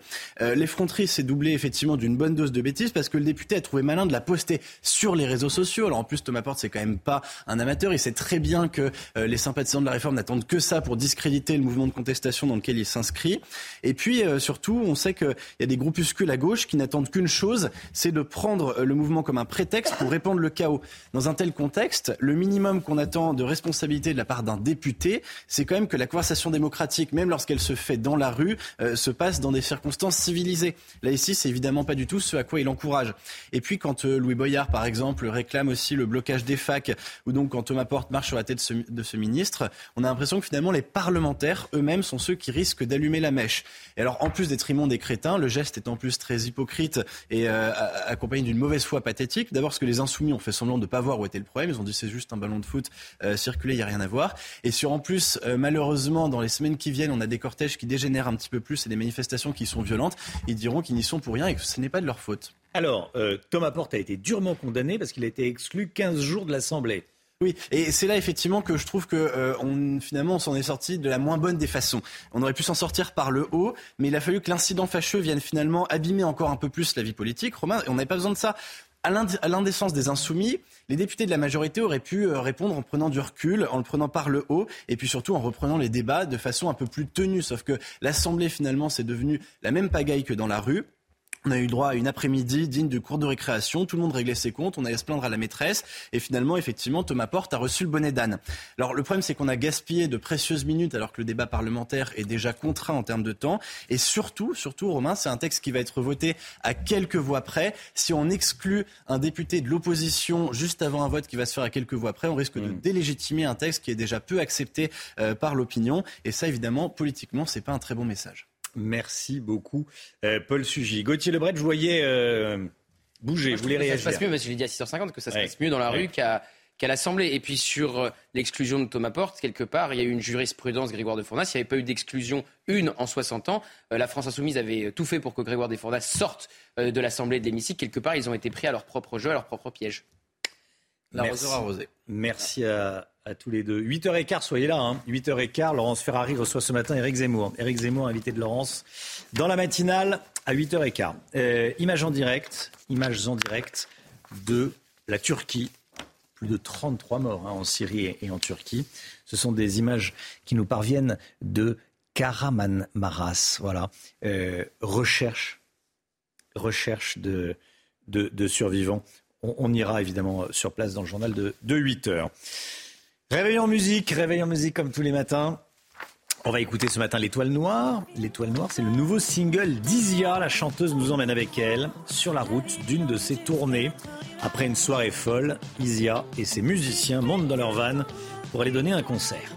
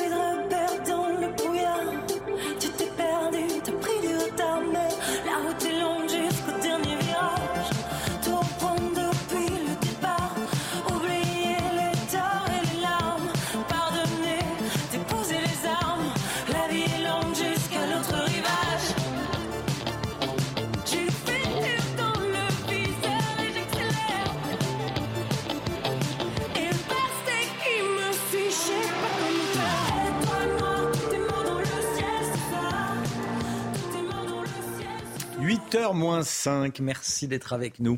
Dans un instant, le journal de 8 heures, bien sûr, on reviendra sur tout ce que l'on sait euh, de l'enquête après l'accident causé par Pierre Palmade sous l'empire de la cocaïne. On sera avec Noémie Schulz dans quelques instants. Euh, on sait qu'une vidéo a été euh, tournée par une voiture qui est arrivée quelques instants après le choc. C'est une vidéo d'une caméra embarquée. Les enquêteurs ont cette vidéo entre leurs mains. Ils vont l'étudier euh, bien sûr. Restez bien avec nous sur CNews. Tout de suite le temps, Alexandra Blanc. La météo avec Groupe Verlaine. Installation photovoltaïque pour réduire vos factures d'électricité. Groupe Verlaine, connectons nos énergies.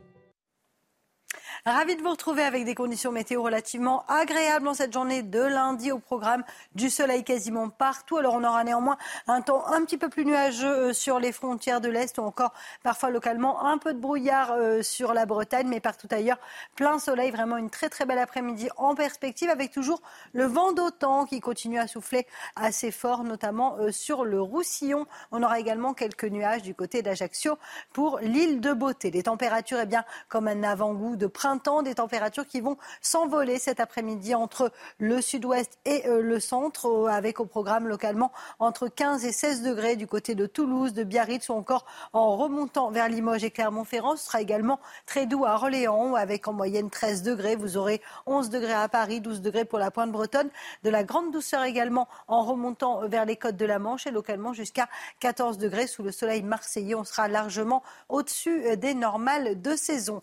Votre journée de mardi à présent, eh bien, un temps sec et ensoleillé quasiment partout. C'est vraiment la même configuration qu'aujourd'hui. Quelques nuages sur le nord et sur l'est du pays, quelques entrées maritimes autour du golfe du Lion. Et avec ce flux de sud, eh bien, la douceur va se maintenir. 12 degrés mardi après-midi sur le nord, 15 degrés dans le sud, température toujours très douce. Et cette douceur qui devrait se maintenir au moins jusqu'à la fin de la semaine. Petit bémol, pas de précipitation en perspective, ce qui va donc contribuer à aggraver la sécheresse. Vous avez regardé la météo avec Groupe Verlaine. Isolation thermique par l'extérieur avec aide de l'État. Groupe Verlaine, connectons nos énergies. C'est News, 7h57. Merci d'être avec nous. On est un petit peu en avance ce matin. Ça arrive, hein, c'est comme ça. c'est rare les trains qui arrivent en avance. On en parle peu. C'est assez rare. c'est effectivement assez rare. Il y a l'équipe de la matinale qui est là, comme tous les matins. On est avec Chana Lousteau. On est avec Gauthier Lebret qui nous accompagne, Noémie Schulz euh, qui est avec nous. On va parler évidemment de, de l'accident causé par Pierre Palmade. Le sujet est là et le MIC Guillot également. 7h58 à la une ce matin. Une vidéo de caméra embarquée sur une voiture aurait filmé le lieu de l'accident quelques instants après le drame impliquant Pierre Palmade. Aucune trace de drogue n'aurait été trouvée à son domicile. Le conducteur, sa belle-sœur enceinte et son fils de 6 ans sont toujours dans un état grave. Les dernières informations avec Noémie Schutz. Un quatrième engin abattu hier soir par l'aviation de chasse américaine. Pékin et Washington se sont parlé. On en parle dans un instant.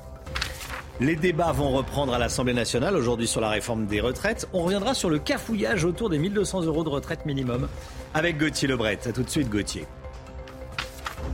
Les médecins généralistes en grève demain. Ils réclament l'augmentation du montant de la consultation, qui est de 25 euros pour le moment. L'inquiétude donc autour de l'état de santé des trois personnes blessées dans l'accident de voiture impliquant Pierre Palmade. D'après le cousin euh, du conducteur de la voiture qui a été percutée par Pierre Palmade, ils étaient encore dans le coma hier soir, les trois occupants de cette voiture. Quant à Pierre Palmade, il est sorti de réanimation, mais il est toujours hospitalisé.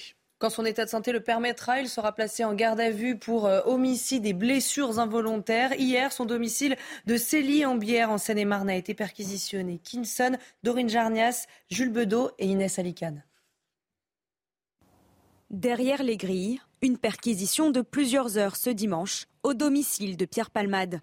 Au total, une vingtaine de policiers et gendarmes ont été mobilisés.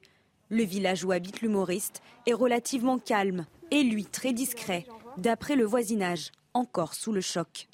Bah, ça nous a choqué pas mal, quoi. Euh, on pensait pas qu'il était comme ça quand même. Clairement, cette route elle est dangereuse. C'est pas le premier accident. Enfin, moi, j'ai déjà entendu à l'époque, euh, voilà, pas mal d'accidents sur cette route. Le lieu de l'accident porte encore les stigmates d'un choc violent. Si le pronostic vital de Pierre Palmade n'est plus engagé, parmi les blessés, trois personnes sont toujours hospitalisées et la famille désemparée. C'est pas normal. Pierre, euh, Pierre Palmade, euh, c'est quelqu'un qui connaît.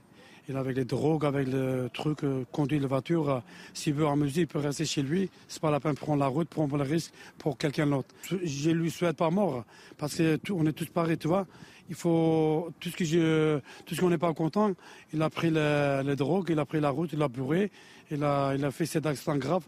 Euh, on est triste à cause de ça. Une enquête a été ouverte pour homicide et blessures involontaires. Noémie Schulz, euh, où en est l'enquête ce matin Et euh, Pierre Palmade a-t-il pu donner des explications? Non, pour le moment, euh, son état de santé ne le permet pas. Il est sorti de réanimation hier, d'après nos informations mais il est toujours hospitalisé. Sa famille a fait savoir que ses jours n'étaient euh, plus en danger, mais de là à pouvoir être placé en, garde à vue et entendu par les enquêteurs, il va peut-être falloir encore quelques jours hein, pour qu'il soit en, état de, s'expliquer. C'est évidemment une étape importante maintenant pour tenter de, comprendre le déroulé des faits et ce qu'il a amené à, percuter si violemment ce véhicule. En attendant qu'il puisse apporter ses explications, et eh bien, bien sûr, les, enquêteurs ont, travaillé. Hier, il y a eu une perquisition à son domicile euh, de Célie en Brière, euh, pardon, à laquelle ont participé une vingtaine de policiers et de gendarmes avec l'objectif euh, de retrouver d'éventuels euh, éléments qui, pouvaient, qui pourraient l'incriminer, notamment de la drogue, de la cocaïne, puisque le procureur de la République de Melun a fait savoir hier dans un communiqué que Pierre Palman avait été testé positif à la cocaïne. L'enquête a donc été ouverte pour homicide et blessures involontaires ayant entraîné une incapacité totale de travail supérieure à trois mois par conducteur sous l'emprise de produits stupéfiants, des faits pour lesquels la peine encourue est de 7 ans de prison, 100 000 euros d'amende, une peine qui peut même être alourdie si euh, l'enquête révèle que Pierre Palmade était en excès de vitesse au moment où il a eu son accident. Les enquêteurs sont à la recherche de passagers actuellement, Noémie, euh, des passagers qui se trouvaient dans la voiture euh, de Pierre Palmade et qui se seraient euh, enfuis juste après l'accident. Oui, euh, ça, c'est ce que des témoins euh, présents sur, euh, sur les lieux ont fait mm. savoir. Deux hommes étaient présents, des hommes d'une vingtaine d'années qui se trouvaient dans, dans la voiture.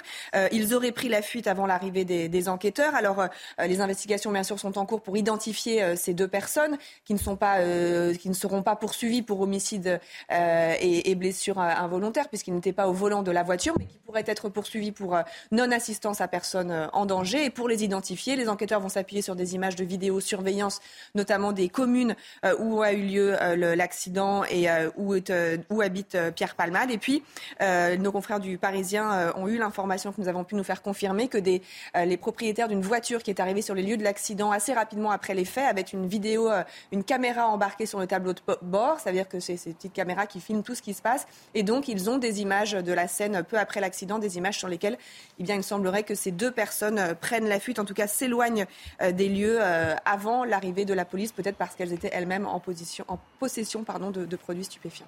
Noémie Schulz, merci beaucoup Noémie.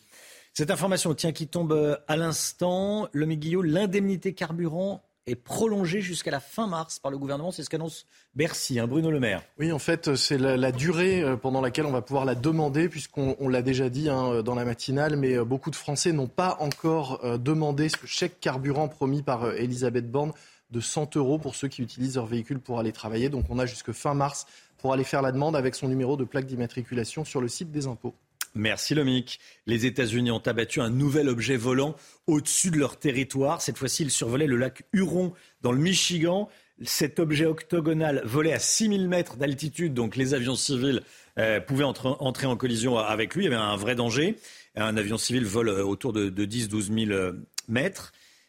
10-12 000 mètres d'altitude. C'est le quatrième objet abattu en 10 jours au-dessus des États-Unis et du Canada, Chana. Hein. oui, le premier, le ballon espion hmm. chinois, a été abattu le 4 février au large de la Caroline du Sud. Le deuxième, euh, vendredi dernier, au-dessus de l'Alaska, vous le voyez sur cette carte. Enfin, le troisième a été abattu le lendemain dans le nord-ouest du Canada.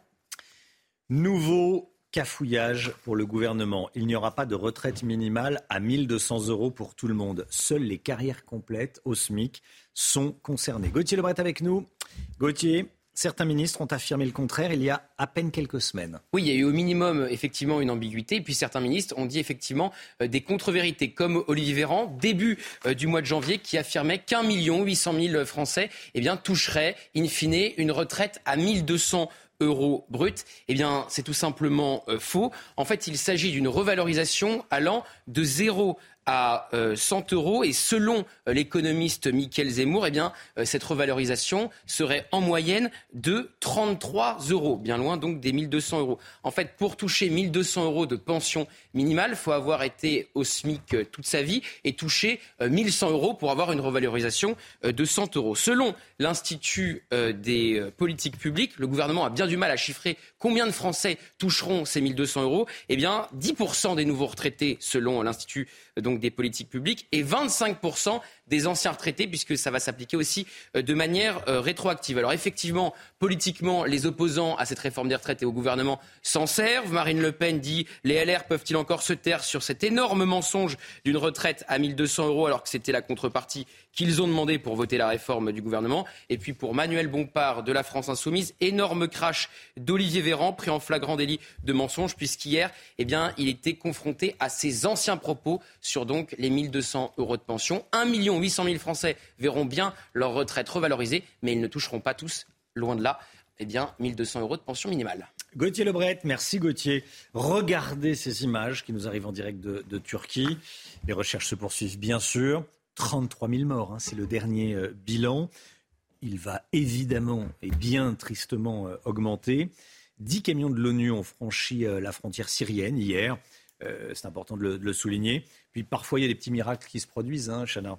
Oui, une semaine encore après le séisme en Turquie, un bébé de deux mois a été sorti vivant des décombres. Voilà, vous voyez ces, ces images qui nous viennent de Turquie. Voilà, ça fait plaisir. C'était ce week-end, mais on voulait vous les, euh, on voulait vous les montrer. Voilà, on, un petit bébé euh, vivant sous les décombres. Voilà, ça doit faire du bien quand on est euh, secouriste. Les blouses blanches dans la rue. Les médecins libéraux appellent une nouvelle fois à cesser le travail demain. Une manifestation est également organisée entre le ministère de la Santé et le Sénat demain. Oui, il réclame toujours la hausse des tarifs de la consultation. La proposition du gouvernement de l'augmenter d'à peine 1,50€ a été vécue comme une provocation dans la profession. Augustin Donadieu. Journée noire dans les cabinets et journée blanche dans la rue. Les médecins libéraux sont appelés à cesser le travail et à manifester dans Paris ce mardi. Objectif dénoncer l'acharnement du gouvernement sur leur profession, selon eux on refuse de nous revaloriser pour, euh, pour pouvoir attirer des jeunes confrères. On veut transférer nos compétences durement acquises pendant 10 à 15 ans d'études. On, est en train de, torpiller euh, la profession. On ne comprend pas pourquoi. L'un des éléments déclencheurs de ce mouvement, la proposition d'une hausse d'à peine 1,50€ sur la consultation de base, passant de 25 à 26,50 euros, loin des 50 euros réclamés. Une proposition vécue comme une provocation par les médecins. On demande des choses simples. Hein. Une revalorisation significative à la hauteur de la moyenne européenne et la baisse de la charge administrative, moi, au lieu de remplir des dossiers, j'ai envie de voir des gens malades. Et on nous surcharge de certificats, de dossiers à remplir, on embolise nos consultations avec de l'administratif. Les négociations avec l'assurance maladie entamées en novembre dernier doivent aboutir d'ici à la fin du mois. SOS Médecins s'est d'ores et déjà joint à la mobilisation, appelant ses adhérents à cesser le travail eux aussi pendant 24 heures à partir de demain. C'est News, il est 8h08. Merci d'être avec nous. Dans un instant, Laurence Ferrari reçoit Eric Zemmour. Eric Zemmour interrogé par Laurence dans un instant dans la matinale. À tout de suite. Rendez-vous avec Pascal Pro dans l'heure des pros, du lundi au vendredi de 9h à 10h30. C'est News, il est 8h15. Bienvenue à tous. Merci d'être avec nous. Dans un instant, Laurence Ferrari, vous recevrez Éric Zemmour. Mais tout d'abord, c'est le point info avec Chana Lousteau.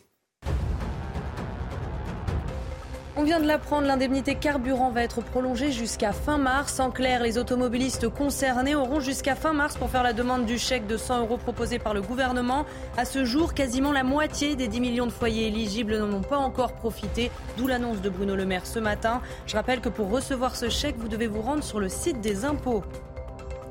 L'enquête sur l'accident de voiture impliquant Pierre Palmade se poursuit. Hier, le domicile du comédien à Célie-en-Bière en Seine-et-Marne a été perquisitionné. Aucune drogue n'aurait été trouvée sur place. Les deux jeunes hommes qui se trouvaient dans le véhicule de Pierre Palmade sont quant à eux toujours introuvables, mais la caméra embarquée d'une voiture a filmé leur fuite. Les images ont été données aux enquêteurs. Et puis ce drame a Bondy en Seine-Saint-Denis. Un homme a été placé en garde à vue ce week-end pour homicide par conjoint. Il est soupçonné d'avoir tué sa femme de 34 ans, retrouvée inanimée dans leur appartement. On attend toujours les résultats de l'autopsie. Cinq enfants âgés de 1 à 11 ans se trouvaient dans le domicile. Ils ont été pris en charge dans le cadre du protocole féminicide. Laurence, vous recevez ce matin Éric Zemmour. Bonjour Éric Zemmour, Bonjour, Laurence président de Reconquête. Bienvenue dans la matinale de CNews. Troisième journée de mobilisation samedi contre la réforme des retraites. 963 000 manifestants euh, dans la rue, ça fait beaucoup, un peu moins que la semaine d'avant, mais c'est évidemment important. Le mouvement s'installe dans la durée, avec un risque de radicalisation face à un gouvernement qui reste sourd euh, aux demandes, avec des oppositions caricaturales et une opinion qui est désormais braquée. Quelle est la voie de sortie? Écoutez, on, on voit bien, je pense qu'il faut maintenant euh, aller le plus vite possible, en finir. euh, La voter euh, je- La voter, euh, moi je trouve, je, je suis effaré, je vais vous dire que les gens manifestent, ils ont le droit, et en plus, euh, évidemment, et euh, en plus, c'est assez classique. On connaît depuis 20 ans des, des réformes de retraite, à chaque fois, ça suscite une grosse mobilisation, ce qui est, ce qui est tout à fait légitime. Maintenant, en revanche, le spectacle à l'Assemblée me, me sidère, m'effare. On, on espèce une course à l'échalote euh, de la gauchisation. On a l'impression que la NUPES donne le là et que tout le monde court après. Et que c'est à celui qui sera le plus gauchiste euh, derrière eux. Alors on voit le Rassemblement national euh, courir après la NUPES. Oui, se gauchise sur le fond. sur le fond, bah, tout simplement, vous voyez bien, ils sont tous contre la réforme. Ils sont tous à hurler contre la réforme en disant que c'est un scandale, qu'on enlève des années de vie aux gens. Ils, ils travaillent, on les tue pas. Enfin, les, les mots ne veulent plus rien dire. On voit le Rassemblement national courir après la NUPES, c'est le pire. Et le pire, parce qu'à la limite, ça, on avait l'habitude, mais le pire, c'est LR. Qui court après Alors la NUPES? Mais alors là, ça me sidère, vous avez remarqué. LR est devenu, comme les partis centristes Mm. jadis, mais c'est légitime, euh, une espèce de, de, de- de corbeille, de, de grenouille, où chacun veut se faire entendre son nom, euh, où euh, les gens, euh, on a oublié, tous ces gens-là font semblant d'oublier que lors des deux dernières présidentielles, les candidats de LR, François Fillon, Valérie Pécresse, défendaient la retraite à 65 ans. Et eux, ils sont là à demander toujours plus euh, de, de- de- de concessions des au gouvernement et à critiquer ce gouvernement. Moi, Éric Zemmour, Éric Ciotti est très clair. Il a dit qu'il voterait la réforme. Oui, cohérente Ciotti. Avec les valeurs d'LR. A priori, c'est le président de Éric LR. Ciotti. A priori, Oui, mais il n'est pas suivi. LR. Vous avez vu Il y a une vingtaine de députés dont le vote est encore Oui, mais son vice-président lui-même, fixé. M. Pradier, le critique toute la journée. Enfin, c'est n'importe quoi. Euh, moi, je dis aux, aux- aux- moi, je dis vraiment aux électeurs de LR, euh, s'ils veulent euh, défendre non seulement la France contre le grand remplacement, mais aussi la valeur du travail, de rigueur budgétaire, économique, etc., leur place est chez Reconquête. LR, vraiment, euh, n'a plus, n'a plus de raison d'être. C'est un parti sans queue ni tête. C'est impressionnant. On, ne sait plus où ils habitent. Et, vraiment, je pense que euh, euh, c'est triste de voir ce parti de ce qu'il est devenu. Mais à l'Assemblée, s'il n'y a pas d'élu reconquête, comme vous le savez, bien sûr, je le sais. donc voilà, il n'y a pas beaucoup d'autres choix pour ceux qui veulent voter cette réforme. LR va voter la réforme et va donc des députés. De force d'appoint. Si j'ai bien compris des députés LR vont voter cette réforme. On va voir combien, puisque, chacun maintenant a son point de vue chez LR. D'accord. Euh, un petit mot du Rassemblement national. Vous dites qu'il court après la gauche, mais Marine Le Pen défendait déjà cette position pendant. Ah, mais vous avez raison, ça la présidentielle d'avant, même si la position un peu. Mais vous avez raison. Elle n'a pas changé Ça fait longtemps qu'elle court après la gauche. Vous avez raison. Elle est cohérente sur la réforme des retraites, Marine Le Pen. Elle est cohérente sur sa position. Elle n'est pas cohérente sur euh, la vision économique, mais euh, elle est cohérente, oui, sur sa position. Ça fait longtemps qu'elle court après la gauche euh, sur tous les thèmes sociaux et économiques. Ça, vous avez tout à fait raison. donc, c'est pour ça que je me suis, j'ai insisté sur LR, parce que là, LR, c'est un changement radical de pied. Mais vous évoquiez l'Assemblée nationale, le triste spectacle, mhm. notamment organisé par la NUPS et, et LFI. au final, est-ce que c'est pas Marine Le Pen qui rafle la mise? Moi, je ne trouve pas. C'est la mode de dire ça euh, parmi les, journalistes. Moi, je ne trouve pas. C'est pas parce qu'on met une cravate qu'on est sérieux euh, sur le plan économique. Moi, ce qui me frappe, c'est que tous ces gens ne font que suivre les sondages. Euh, là, la politique, ce n'est pas suivre des sondages. Ce n'est pas, c'est pas parce que, effectivement, je lis que près de 70% des Français mmh. sont hostiles à cette réforme. Très bien. qu'il faut absolument dire que c'est une catastrophe. Moi, je dis que on ne peut pas j'avais dit pendant la présidentielle, j'avais dit que euh, je proposais d'augmenter euh, les limites à 64 ans. Ça me paraissait une mesure juste. Vous savez, dans toute l'Europe, on est entre 65 et 67 ans. On commerce avec eux, on, échange avec eux. Donc on, on, est en concurrence avec eux. Donc en vérité, on ne peut pas, on ne peut pas ne pas les suivre et on ne peut pas s'aligner sur le régime européen. En plus, vous savez, deux chiffres, vous allez comprendre. Quand en 1981, François Mitterrand instaure la retraite à 60 ans.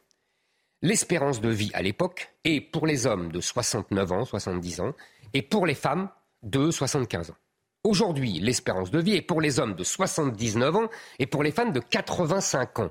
Donc il est tout à fait légitime d'augmenter euh, cet âge de la retraite, d'autant plus que le nombre d'actifs diminue. En revanche, là où je pense que cette réforme n'est pas complète, euh, qu'elle manque de nombreux éléments, c'est que euh, euh, Emmanuel Macron ne tient pas en compte, ne tient pas compte des problèmes de fond, c'est-à-dire un la natalité. Alors justement, les mères de famille sont pénalisées par cette réforme. Oui. Les trimestres obtenus pour chaque enfant sont gommés par la réforme.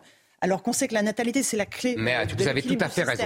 Mais ça fait longtemps, vous, savez, pour ça. Non, je dis, il faut, on ne peut pas dire blanc ou noir. vous voyez bien que même les députés LR demandent des choses moi, je dis globalement, je n'aurais pas fait comme ça. J'aurais, oui, mis la date, l'âge à 64 ans. J'aurais dit aussi, puisque euh, on l'a pris chez moi, euh, la, question de l'index senior, vous savez, qui oblige les entreprises à ne pas renvoyer des gens euh, à partir de 55 ans, parce que si c'est pour retarder l'âge de la retraite et qu'ils soient au chômage, je ne vois pas l'intérêt.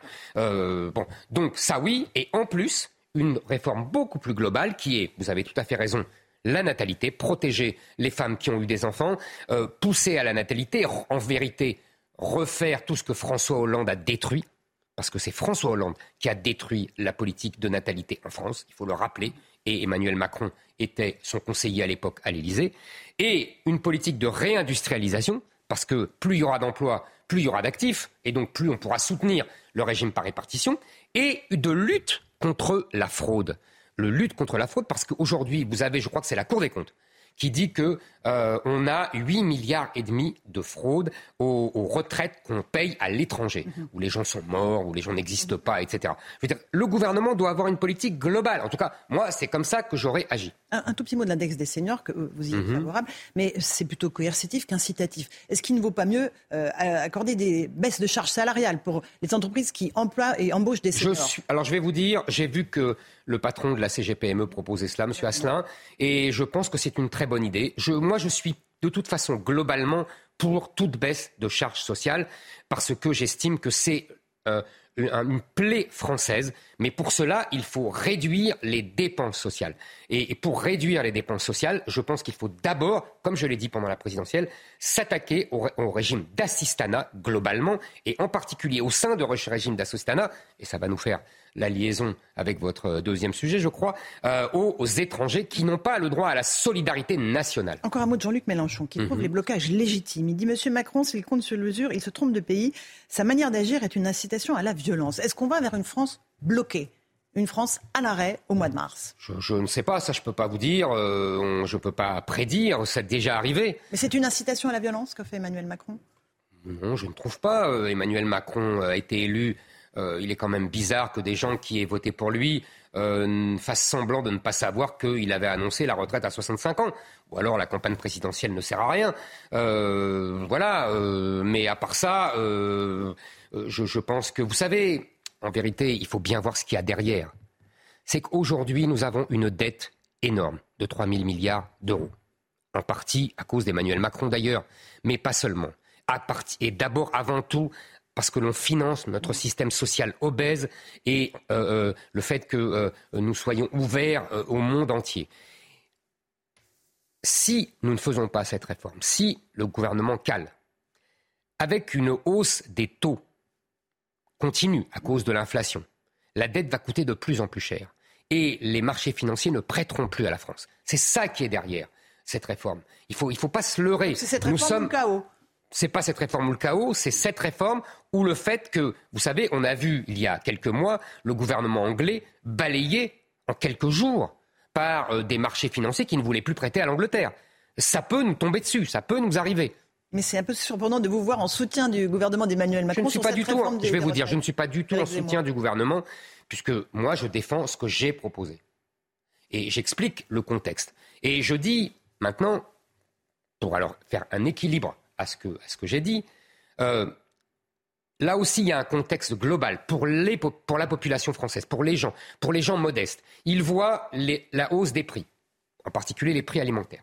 Ils voient cette réforme des ZFE absolument scandaleuse qui interdit aux gens modestes qui ont des vieilles voitures de rentrer dans les centres-villes.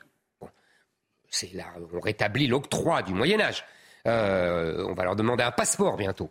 Euh, donc, si vous voulez, je comprends la colère des gens, elle est globale. Je pense qu'elle ne, elle ne, se polarise pas uniquement sur cette histoire des retraites. Vous voyez, elle est globale et là, c'est tout à fait légitime. Et en plus, elle voit l'État ne pas faire ce qu'il faut, ne pas régler ce qu'il peut lui-même. Donc évidemment, les gens sont un peu furieux. Alors j'aimerais qu'on parle de ce projet de loi immigration du gouvernement qui a été présenté en Conseil des ministres, le 29e depuis 1981, avec un gouvernement qui veut recréer un titre de séjour pour les métiers en tension et régulariser les étrangers. J'imagine que c'est là euh, que vous trouvez que ça ne va pas. Comment résoudre ces problèmes de recrutement, Eric euh, Zemmour hmm. Parce que vous avez dit, je crois, euh, il faudrait plutôt des robots que des travailleurs étrangers. Alors, ça peut marcher pour l'agriculture. Non, mais Après, ça marche pas pour tout. Je n'ai pas dit ça. Mais d'ailleurs, je n'ai pas dit ça. je n'ai pas dit ça. Allez-y. Euh, ce que je pense, d'abord, vous avez dit vous-même, 29e loi depuis 1980, ce qui prouve deux choses. La première, c'est qu'on ne peut pas régler ça par la loi. Ce que je dis depuis longtemps. Parce qu'aujourd'hui, la jurisprudence du Conseil constitutionnel et des autres cours nationales et européennes nous empêche en vérité euh, de régler sérieusement la question. Ça, c'est une première chose. Deuxièmement, euh, on voit bien que pour la première fois, Emmanuel Macron, M. Darmanin, euh, ont admis qu'il y avait un problème avec l'immigration. Les deux ont admis qu'il euh, y avait beaucoup plus une surreprésentation des étrangers dans la délinquance, dans la violence. Mais le problème, c'est que, comme vous l'avez dit, ils ont compris qu'il y avait un problème avec l'immigration, mais qu'est-ce qu'ils font? Ils rajoutent de l'immigration. C'est la logique d'Emmanuel Macron. Qui sont déjà sur notre sol et qui travaillent déjà. Oui, mais qui sont clandestins, cher Laurence Ferrari. Et qu'on régulariserait. Qu'on devrait renvoyer, qu'on devrait renvoyer, qu'on ne renvoie pas. Qu'on ne renvoie pas. Les restaurateurs disent tous on ne peut pas travailler sans ces gens Alors, je voudrais. Qu'est-ce que vous leur dites aux restaurateurs Les restaurateurs, je comprends très bien, je vais dans des restaurants à Paris et je vois bien euh, qui il y a dans les cuisines. Je ne suis pas aveugle. Je voudrais vous dire que cela est ainsi, c'est-à-dire qu'il y a des étrangers exclusivement, on peut dire, dans les cuisines parisiennes, mais aussi bordelaises, toulousaines, lyonnaises, euh, nantaises, etc., dans la métropole, euh, mais que ça ne se passe pas ainsi dans les petites villes et les villes moyennes. Là, il y a des Français. Qu'est-ce que j'en déduis? J'en déduis que le problème n'est pas, comme on dit, que les Français ne veulent pas faire ce travail-là, mais qui ne peuvent pas y accéder. Pourquoi? Tout simplement parce que les centres-villes sont devenus inaccessibles aux gens modestes. En raison du prix du logement. Exactement. Euh, et le prix de la vie, on est Exactement, on est tout à fait d'accord. Mais que là où ils habitaient jadis, moi dans mon enfance, on habitait en banlieue, puisqu'on était modeste, ils ne peuvent plus habiter en banlieue car il y a des banlieues, les banlieues sont désormais euh, massivement islamisées et le mode de vie dans ces banlieues-là est inadmissible pour des Français. Ils ne peuvent plus vivre dans ces banlieues. Donc ils vont très très loin dans la fameuse France périphérique. oui, c'est un problème de logement. Oui, c'est un problème de logement et de logistique. Ils ne peuvent plus arriver dans les métropoles. C'est pour ça qu'ils ne travaillent pas dans les cuisines euh, euh, des, des, restaurants parisiens et des, autres grandes villes. Donc euh, le projet de loi, évidemment, ne vous convient pas. quand il prévoit de faciliter les expulsions, et notamment celles des étrangers déjà condamnés pour des crimes et délits punis de 10 ans d'emprisonnement, là, vous dites OK c'était dans mon programme évidemment, moi je renvoyais euh, euh, tous, les, tous les condamnés. Il y a 25% d'étrangers dans les prisons françaises. Euh, et, je ne parle même pas des doubles nationalités, puisque moi j'ai rajouté la déchéance de nationalité. Donc évidemment, il faut renvoyer les étrangers punis maintenant. Avec des laissés-passer consulaires. C'est ce que j'allais vous dire. Il faut encore faire pression sur les pays. J'ai noté que M. Macron a tenté de le faire. je le reconnais volontiers. Pendant six mois, auprès de l'Algérie et du Maroc et qu'il a calé et qu'il a renoncé, qu'il s'est couché. En raison de la crise de l'énergie? Peut-être, en raison surtout de sa faiblesse. En vérité, euh, c'est pas son sujet l'immigration. Euh, il pense que et c'est la même chose. Vous avez vu, on a dit tout à l'heure, il n'a pas fait de politique de natalité. Pourquoi? Pourquoi ne fait-il pas ça? Il a bien compris que le système de répartition euh, ne tenait pas parce que le nombre d'actifs était trop, trop limité. Il a bien compris ça. Mais il pense que c'est l'immigration qui va remplacer. On peut d'ailleurs voir un lien avec ces fameux métiers en tension. Euh, il pense que l'immigration va remplacer les petits Français. Moi, je ne pense pas. Je pense que ça pose de tels problèmes, ça désagrège complètement le pays, euh, qu'il faut arrêter net l'immigration. Et pour cela, favoriser la natalité française. Euh, lui, non. Il pense finalement qu'il est bon, qu'un homme vaut un homme, présupposé humaniste que l'on a tous, mais qui en, évidemment, évidemment, mais qui en vérité oublie qu'un homme n'est pas seulement un consommateur sur pattes. Et que, euh, euh, vous savez, euh, il y a des cultures, il y a des traditions, il y a des mœurs qui différencient et qui opposent les gens. Et c'est exactement ce qui se passe aujourd'hui en France. Et d'ailleurs, je voulais dire pour les métiers en tension, mhm. je finis parce que on finit là-dessus. On nous dit les étrangers viennent pour travailler. D'ailleurs, vous savez que aujourd'hui, les, les, les, les 300 000 entrées légales, on bat tous les records avec M. Macron. Euh, il y a seulement 15% des gens qui viennent pour travailler. Il y a beaucoup d'étudiants. Il y a beaucoup d'étudiants, il y a beaucoup de regroupements familiales. C'est les deux postes les plus importants, sans compter le droit d'asile, qui sont déboutés mais qui ne partent jamais. Mais vous savez qu'aujourd'hui, vous avez 38% des étrangers qui ne travaillent pas, qui sont ni au travail, ni en formation, ni même à la retraite. Pour les Algériens en France, le chiffre est de 41%. Qu'on ne vienne pas me dire que ces gens-là viennent travailler. Ministère de l'Intérieur, INSEE. Euh, j'aimerais qu'on termine, Éric Zemmour, euh, à propos des menaces de la ministre de la Culture. Mmh. Madame Rima Abdul Malak, elle a proféré ces menaces à peine voilées contre les chaînes du groupe Canal+, C8 et CNews la semaine dernière sur France Inter, incitant l'ARCOM, l'autorité de régulation des médias, pourtant censée être indépendante, à évaluer la situation au moment du renouvellement de l'attribution des fréquences en 2025. En clair, la menace, c'est de fermer euh, les chaînes C8 et CNews, avec la rédaction de CNews euh, que je salue au passage et dont je salue le travail tous les jours. Je rappelle aussi pour nos téléspectateurs qui ne le sauraient pas que vous avez été salarié de CNews pendant plusieurs mois. Est-ce que les propos de la ministre vous choquent et est-ce qu'ils remettent en cause l'indépendance de l'ARCOM? Ah bah, c'est au-delà de ça. Il ne me choque pas seulement, il me scandalise. Euh, tout est scandaleux dans cette déclaration. D'abord, le lieu le dire à France Inter, parler de pluralisme à France Inter, qui est la chaîne euh, du monopole idéologique de la gauche, voire de l'extrême gauche. Euh, Avec des journalistes qui travaillent formidablement. Ah non, mais, mais, c'est pas le sujet. Mais, bien sûr, c'est pas le sujet. Vous savez, euh, évidemment, de toute façon, les journalistes sont à 80% de gauche. Ils ont été formés comme ça dans les. Mais bien sûr, mais je veux pas dire qu'ils travaillent mal. je dis que simplement, ils ont une idéologie. Il y a le travail et l'idéologie. Moi, je ne conteste pas leur travail. Vous savez, j'ai été journaliste pendant plus de 30 ans, donc je, les ai vus. Euh, c'était déjà le cas à mon époque. Deuxièmement, donc, vous voyez déjà, déjà c'est choquant. Deuxièmement, euh, dire que les chaînes du groupe Bolloré menacent le pluralisme, alors que vous ne pouvez pas ouvrir une chaîne, de ouvrir un poste de télévision. Vous ne pouvez pas marcher dans la rue avec la publicité. Vous ne pouvez pas euh, aller voir un film. Euh, vous ne pouvez pas aller à l'école sans que vous subissiez l'idéologie et la propagande de la gauche en permanence. Nous sommes de l'enfance à la mort, à tous les, les, stades de la vie. Dès qu'on veut se distraire, on, subit la propagande de la gauche. Nous dire que euh, euh, CNews et C8 menacent le pluralisme, c'est une plaisanterie. Et par ailleurs, je croyais que l'ARCOM, ancien CSA, était là pour garantir la liberté d'expression. Euh, j'ai souvenir, moi, quand j'étais sur CNews, vous avez eu la gentillesse de le rappeler, euh, que déjà euh, il avait du mal à garantir cette liberté et qu'il avait plutôt tendance à vouloir euh, choisir la bonne idéologie de la mauvaise. moi, je ne, je ne vois pas pourquoi un groupe. Vous faites allusion à des propos pour lesquels vous avez été. Absolument. je, je, ne vois pas pourquoi un aéropage de gens euh, déciderait de la liberté euh, des chaînes. Je ne vois pas pourquoi. Je n'ai jamais compris, c'est encore une loi faite par François Hollande, euh, par la gauche, qui lui a donné beaucoup de pouvoir. je pense que ces pouvoirs sont largement excessifs. et qu'il ne devrait pas ainsi avoir droit de vie ou de mort sur des, sur des chaînes, quelles qu'elles soient, surtout, surtout quand vous avez derrière la ministre qui lui dit manifestement qui il faut viser parce que euh, ils n'ont pas dit, elle n'a pas dit cette ministre, ah mais France 2 est absolument scandaleuse, euh, elle menace le pluralisme car on, ne, on ne, parle euh, que avec des idées de gauche, voire d'extrême gauche. Elle n'a pas dit, ah le cinéma français est absolument scandaleux car on ne peut pas voir un film qui ne s'intéresse pas aux migrants ou aux transsexuels. C'est ça aujourd'hui le, le, le, paysage culturel en France. J'aimerais bien que la ministre de la Culture s'en aperçoivent. Merci beaucoup. Eric Zemmour d'être venu ce matin dans la matinale de CNews à bourg pour la suite.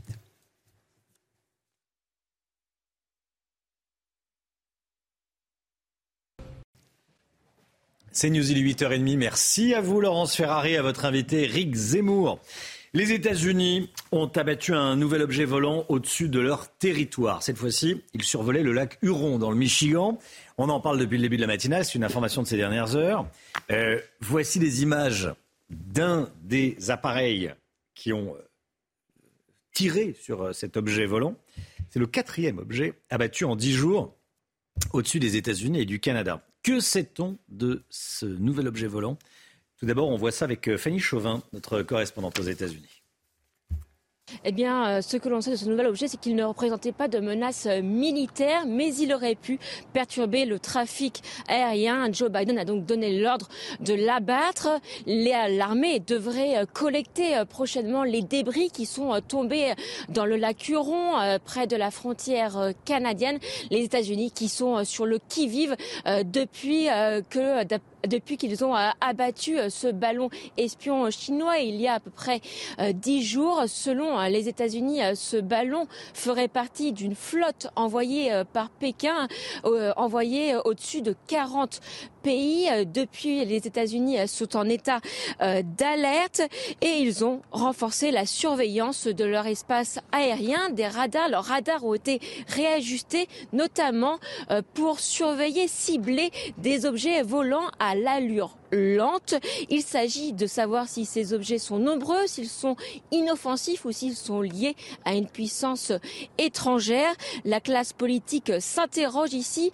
Le Parlement américain devrait convoquer euh, prochainement euh, des audiences sur ce sujet de sécurité nationale. Et on rejoint à présent le général Bruno Clermont. Mon général, les Américains euh, considèrent-ils cet appareil, ce, nouvel appareil, appelons-le comme ça, euh, qui a été détruit comme une menace militaire? Euh, Peut-être d'abord, Romain, rappeler qu'il y a bien deux événements différents qui sont passés. Le premier, la semaine dernière, un ballon, un ballon de 60 mètres de haut, dont on sait maintenant qu'il appartenait à la Chine, qui a été abattu au bout d'une semaine au-dessus de l'Atlantique. Donc il est identifié et on a son appartenance et les trois autres phénomènes qui viennent se produire ces derniers jours, dans lesquels ce sont des engins considérés par les Américains comme non identifiés, hein, euh, qui ont des caractéristiques à peu près communes. Ils sont de petite taille, ils ne sont pas habités, on n'a pas de capteurs particuliers, euh, et, ils, ont des trajectoires qui sont euh, assez inquiétantes.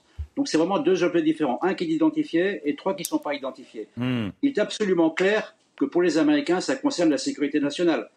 Euh, il suffit pour ça de lire le communiqué qui a été publié par le Pentagone cette, nuit suite au fait d'avoir abattu le troisième objet, hein, le ballon plus le, troisième des trois qui ont suivi. Le communiqué est clair, il dit il n'y a pas de menace militaire cinétique, c'est-à-dire d'attaque possible à partir du sol de ces objets, mais c'est une menace due au potentiel des capacités de surveillance qu'il peut emporter. Donc on est bien dans une logique de menace militaire une menace militaire non agressive et une menace militaire de renseignement, d'autant plus que le dernier engin qui a été abattu sur le lac Huron a eu une trajectoire, a commencé par survoler l'État du Montana, dans lequel, comme le ballon, il y a tout un tas de, sites stratégiques des États-Unis, pour se faire abattre 2000 km plus loin, au-dessus du, au-dessus du lac Huron, au-dessus des grands lacs américains. Hmm. En général, euh, ces phénomènes se produisent aux États-Unis et au Canada, enfin en Amérique, sur tout le continent américain, sud et nord.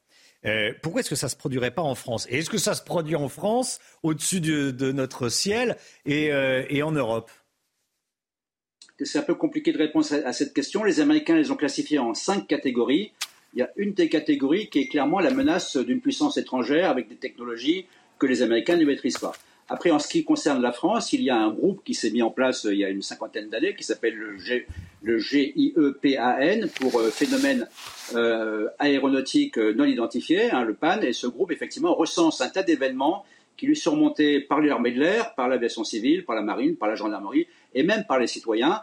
En à peu près 45 ans, il y a eu 3000 événements qui ont été remontés. Sur les 3000, 3000 événements, il y en a 33% qui, qui ne sont pas conclusifs parce qu'on n'a pas les moyens d'enquêter mais il y en a 3%, c'est-à-dire une bonne centaine en 45 ans, donc euh, un ou deux par an, euh, pour lequel c'est totalement inexplicable alors que les analyses ont été très poussées. Aux États-Unis, on, on, constate une accélération de ces phénomènes depuis globalement le début de la guerre en Ukraine. Coïncidence ou pas, on n'en sait rien. Beaucoup mon général, général Clermont, avec nous ce matin. On en vient à, l'accident provoqué par Pierre Palmade sous l'empire de la cocaïne. L'inquiétude persiste évidemment autour de l'état de santé des trois personnes qui se trouvaient dans la voiture percutée. elles sont toujours dans un état grave. D'après le cousin du conducteur, elles étaient encore d'ailleurs dans le, coma hier soir. Quant à Pierre Palmade, il est sorti de réanimation, mais il est toujours hospitalisé. Quand son état de santé le permettra, il sera évidemment euh, entendu par les enquêteurs. Hein. il sera placé en garde à vue pour homicide et blessures involontaires. Hier, son domicile de Célie-en-Bière en Seine-et-Marne a été euh, perquisitionné. Au moment de l'accident, vous l'avez dit, le comédien était sous l'empire de la cocaïne, ce qui révolte la famille des victimes. Écoutez le cousin du conducteur du véhicule percuté par Pierre Palman. C'est pas normal. Mais Pierre, euh, Pierre Palman, c'est quelqu'un qui connaît. Il avec les drogues, avec le truc, euh, conduire la voiture. Euh, s'il veut amuser, il peut rester chez lui. C'est pas la peine de prendre la route, prendre le risque pour quelqu'un d'autre. Là, il a fait, il a pris les responsabilités. Une personne a été décédée dans le ventre sa mère. En plus, il a, il y a trois, trois personnes blessées, grave blessées. Et lui, le aussi, il est blessé. Je, je lui souhaite pas mort. Parce qu'on est tous pareils, tu vois. Il faut, tout ce que je, tout ce qu'on n'est pas content, il a pris les, drogues, il a pris la route, il a bourré, il a, il a fait cet accident grave. Euh, on est triste à cause de ça. Et concernant la, la consommation de cocaïne de Pierre Palmade, écoutez ce qu'en dit cet addictologue. Je pense qu'il ne devait plus vraiment réaliser qu'il était vraiment à des consommations anormales de cocaïne qui risquait de se faire, euh, de se faire repérer d'un côté, et aussi qui pouvait avoir des conduites dangereuses. Parce que les gens qui prennent de la cocaïne, ils ont l'impression que non seulement ça les rend normales, mais en plus que ça leur donne une espèce de pouvoir en plus. Voilà, une espèce de capacité de travail, une espèce de faculté de concentration supplémentaire. Et ils ne se rendent pas compte, parce qu'ils ne ressentent pas la fatigue de la même façon, qu'ils sont en fait en dehors de leurs normes à eux et, on va dire plus simplement, à côté de leur pompe. Voilà les effets de l'addiction à la cocaïne. À Nanterre, des dealers dictent leurs consignes aux habitants d'un immeuble. On vous en parle depuis le début de la matinale et je sais que ça vous fait beaucoup réagir. Ça se passe dans une tour du quartier Pablo Picasso. Euh, des trafiquants de drogue ont affiché un règlement intérieur euh, sur les murs. Ils demandent aux habitants de bien vouloir respecter les consignes pour que la la cohabitation se passe bien. C'est comme si les dealers écrivaient le règlement de, copropriété. On vous en a évidemment beaucoup parlé euh, ce matin. Alors, on est avec euh, Michael Dequin, qui est secrétaire départemental unité SGP Police 92. Bonjour, Mickaël Dequin. Merci d'être avec nous. Euh, ça fait énormément réagir. Comment est-ce possible? Je disais à l'instant, ce sont les dealers qui rédigent le règlement de copro. Bah, on est un petit peu dans une suite logique de ce qu'on a euh, connu euh, ces dernières années, euh, notamment au, moment de la, crise sanitaire et, des différents confinements, où très clairement la plupart des trafiquants avaient investi les réseaux sociaux via Snapchat en envoyant des rabais, des publicités, proposant tout un tas de matières stupéfiantes avec des remises pour pallier justement aux, difficultés de déplacement des usagers. Eh ben là, euh, voilà, euh, on est dans une normalisation du trafic de stupéfiants. On a euh, ces, ces, malfrats qui s'adressent directement aux locataires des lieux qu'ils occupent quotidiennement. alors, on a eu dans un premier temps une partie un petit peu, on va dire, intimidation, où on essayait un peu de faire peur aux, habitants et leur faire comprendre que s'ils collaboraient pas, bah, ça se passerait mal. Bah, maintenant, on est dans une autre attitude. Hein. on essaye un petit peu de, de collaborer, de cohabiter et de travailler entre guillemets en bonne intelligence. Ce qui frappe Michael Dequin, euh, c'est que le deal en France n'a pas commencé hier. Le deal à la cité Pablo Picasso euh, de Nanterre non plus, ça n'a pas commencé hier. Ça veut dire qu'avec les moyens actuels, les policiers n'arrivent pas à stopper un, trafic, un trafic de drogue identifié, localisé de toute façon, je pense qu'il faut prendre très clairement le, problème à l'endroit. Et, le problème à l'endroit, c'est euh, bah, la plupart du temps, les, les, tant que vous aurez des consommateurs, vous aurez forcément ce trafic qui perdurera et qui euh, ah. fera des profits euh, extraordinaires. je rappelle juste deux chiffres. Hein. c'est 38% d'augmentation pour les mises en cause qui vont utiliser des produits stupéfiants en 2022 ou consommer des produits stupéfiants. Et c'est encore 13% l'an passé, en 2022. Donc on est, on est vraiment dans une, progression constante. Et donc du coup, forcément, bah, ça ça dégage euh, des, envies et des idées de, profit euh, à tous ces, euh, tous ces trafiquants de stupéfiants. Merci beaucoup, Mickaël Dequin. Merci d'avoir été en direct avec nous ce matin dans, dans, la matinale. La santé, tout de suite, on va parler de, de l'épilepsie avec le docteur Brigitte Millot. Bonjour docteur Millot avec Zia Carmentia Compagnie. Gestion du poids avec contrôle du glucose. Premier produit à base d'acarmentia. Disponible sur bionutrix.fr. Bonjour docteur. Bonjour. Brigitte Millot avec nous. C'est aujourd'hui la journée internationale de l'épilepsie, une maladie toujours stigmatisée. On fait le point avec vous ce matin sur cette maladie très fréquente. Hein. Oui, très fréquente. C'est la deuxième maladie neurologique la plus fréquente après la migraine. Ça touche 1% de la population. Un enfant sur 100 est épileptique, donc c'est pas rien. Et c'est toujours vécu comme quelque chose de terrible. 10% des Français pensent encore que ça relève de la sorcellerie. Euh, enfin, vous voyez, on est dans un autre monde. Hein. Euh, c'est pour ça que cette journée internationale est importante. Il faut pouvoir en parler. Il faut arrêter de stigmatiser cette maladie. Alors, de quoi s'agit-il? Vous savez que notre cerveau, des milliards de neurones, ça fonctionne à l'électricité. Il y a un neurone qui envoie un influx nerveux à un autre neurone. Tout ça, c'est toujours dans le hmm. même sens, c'est synchrone, euh, c'est réglé comme du papier à musique. Tout se passe bien. sauf que dans l'épilepsie, il y a une espèce de court-circuit électrique qui va euh, chambouler tout ça. Et tout à coup, certains neurones, voire tous les neurones, voire une population de neurones, vont se mettre à décharger tous en même temps de manière synchrone. Alors vous comprenez bien que ça va mettre euh, une grosse panique là-dedans et ça va tout changer. Puisque normalement, tout est habitué, tout est réglé pour fonctionner les uns après les autres, se reposer, etc. Donc là, on va distinguer deux grands types de crise d'épilepsie. Soit ça touche tout le cerveau, le court-circuit, et ça va être une crise généralisée, et dans les crises généralisées, il y a deux types de crises. Il y a celle que tout le monde connaît, le grand mal, où on voit la personne qui est agitée, on, l'appelle tonico-clonique, ça veut dire qu'en fait, les muscles vont commencer à être spastiques, à se durcir, puis après, ils vont être agités de tremblements, puis de convulsions. Et donc, c'est tout le corps entier, avec aussi d'autres euh, effets secondaires. C'est la fameuse crise que l'on voit dans les films. J'en profite d'ailleurs pour dire que lorsque vous voyez quelqu'un qui est en train de faire une crise d'épilepsie. On ne s'approche pas, on ne touche pas.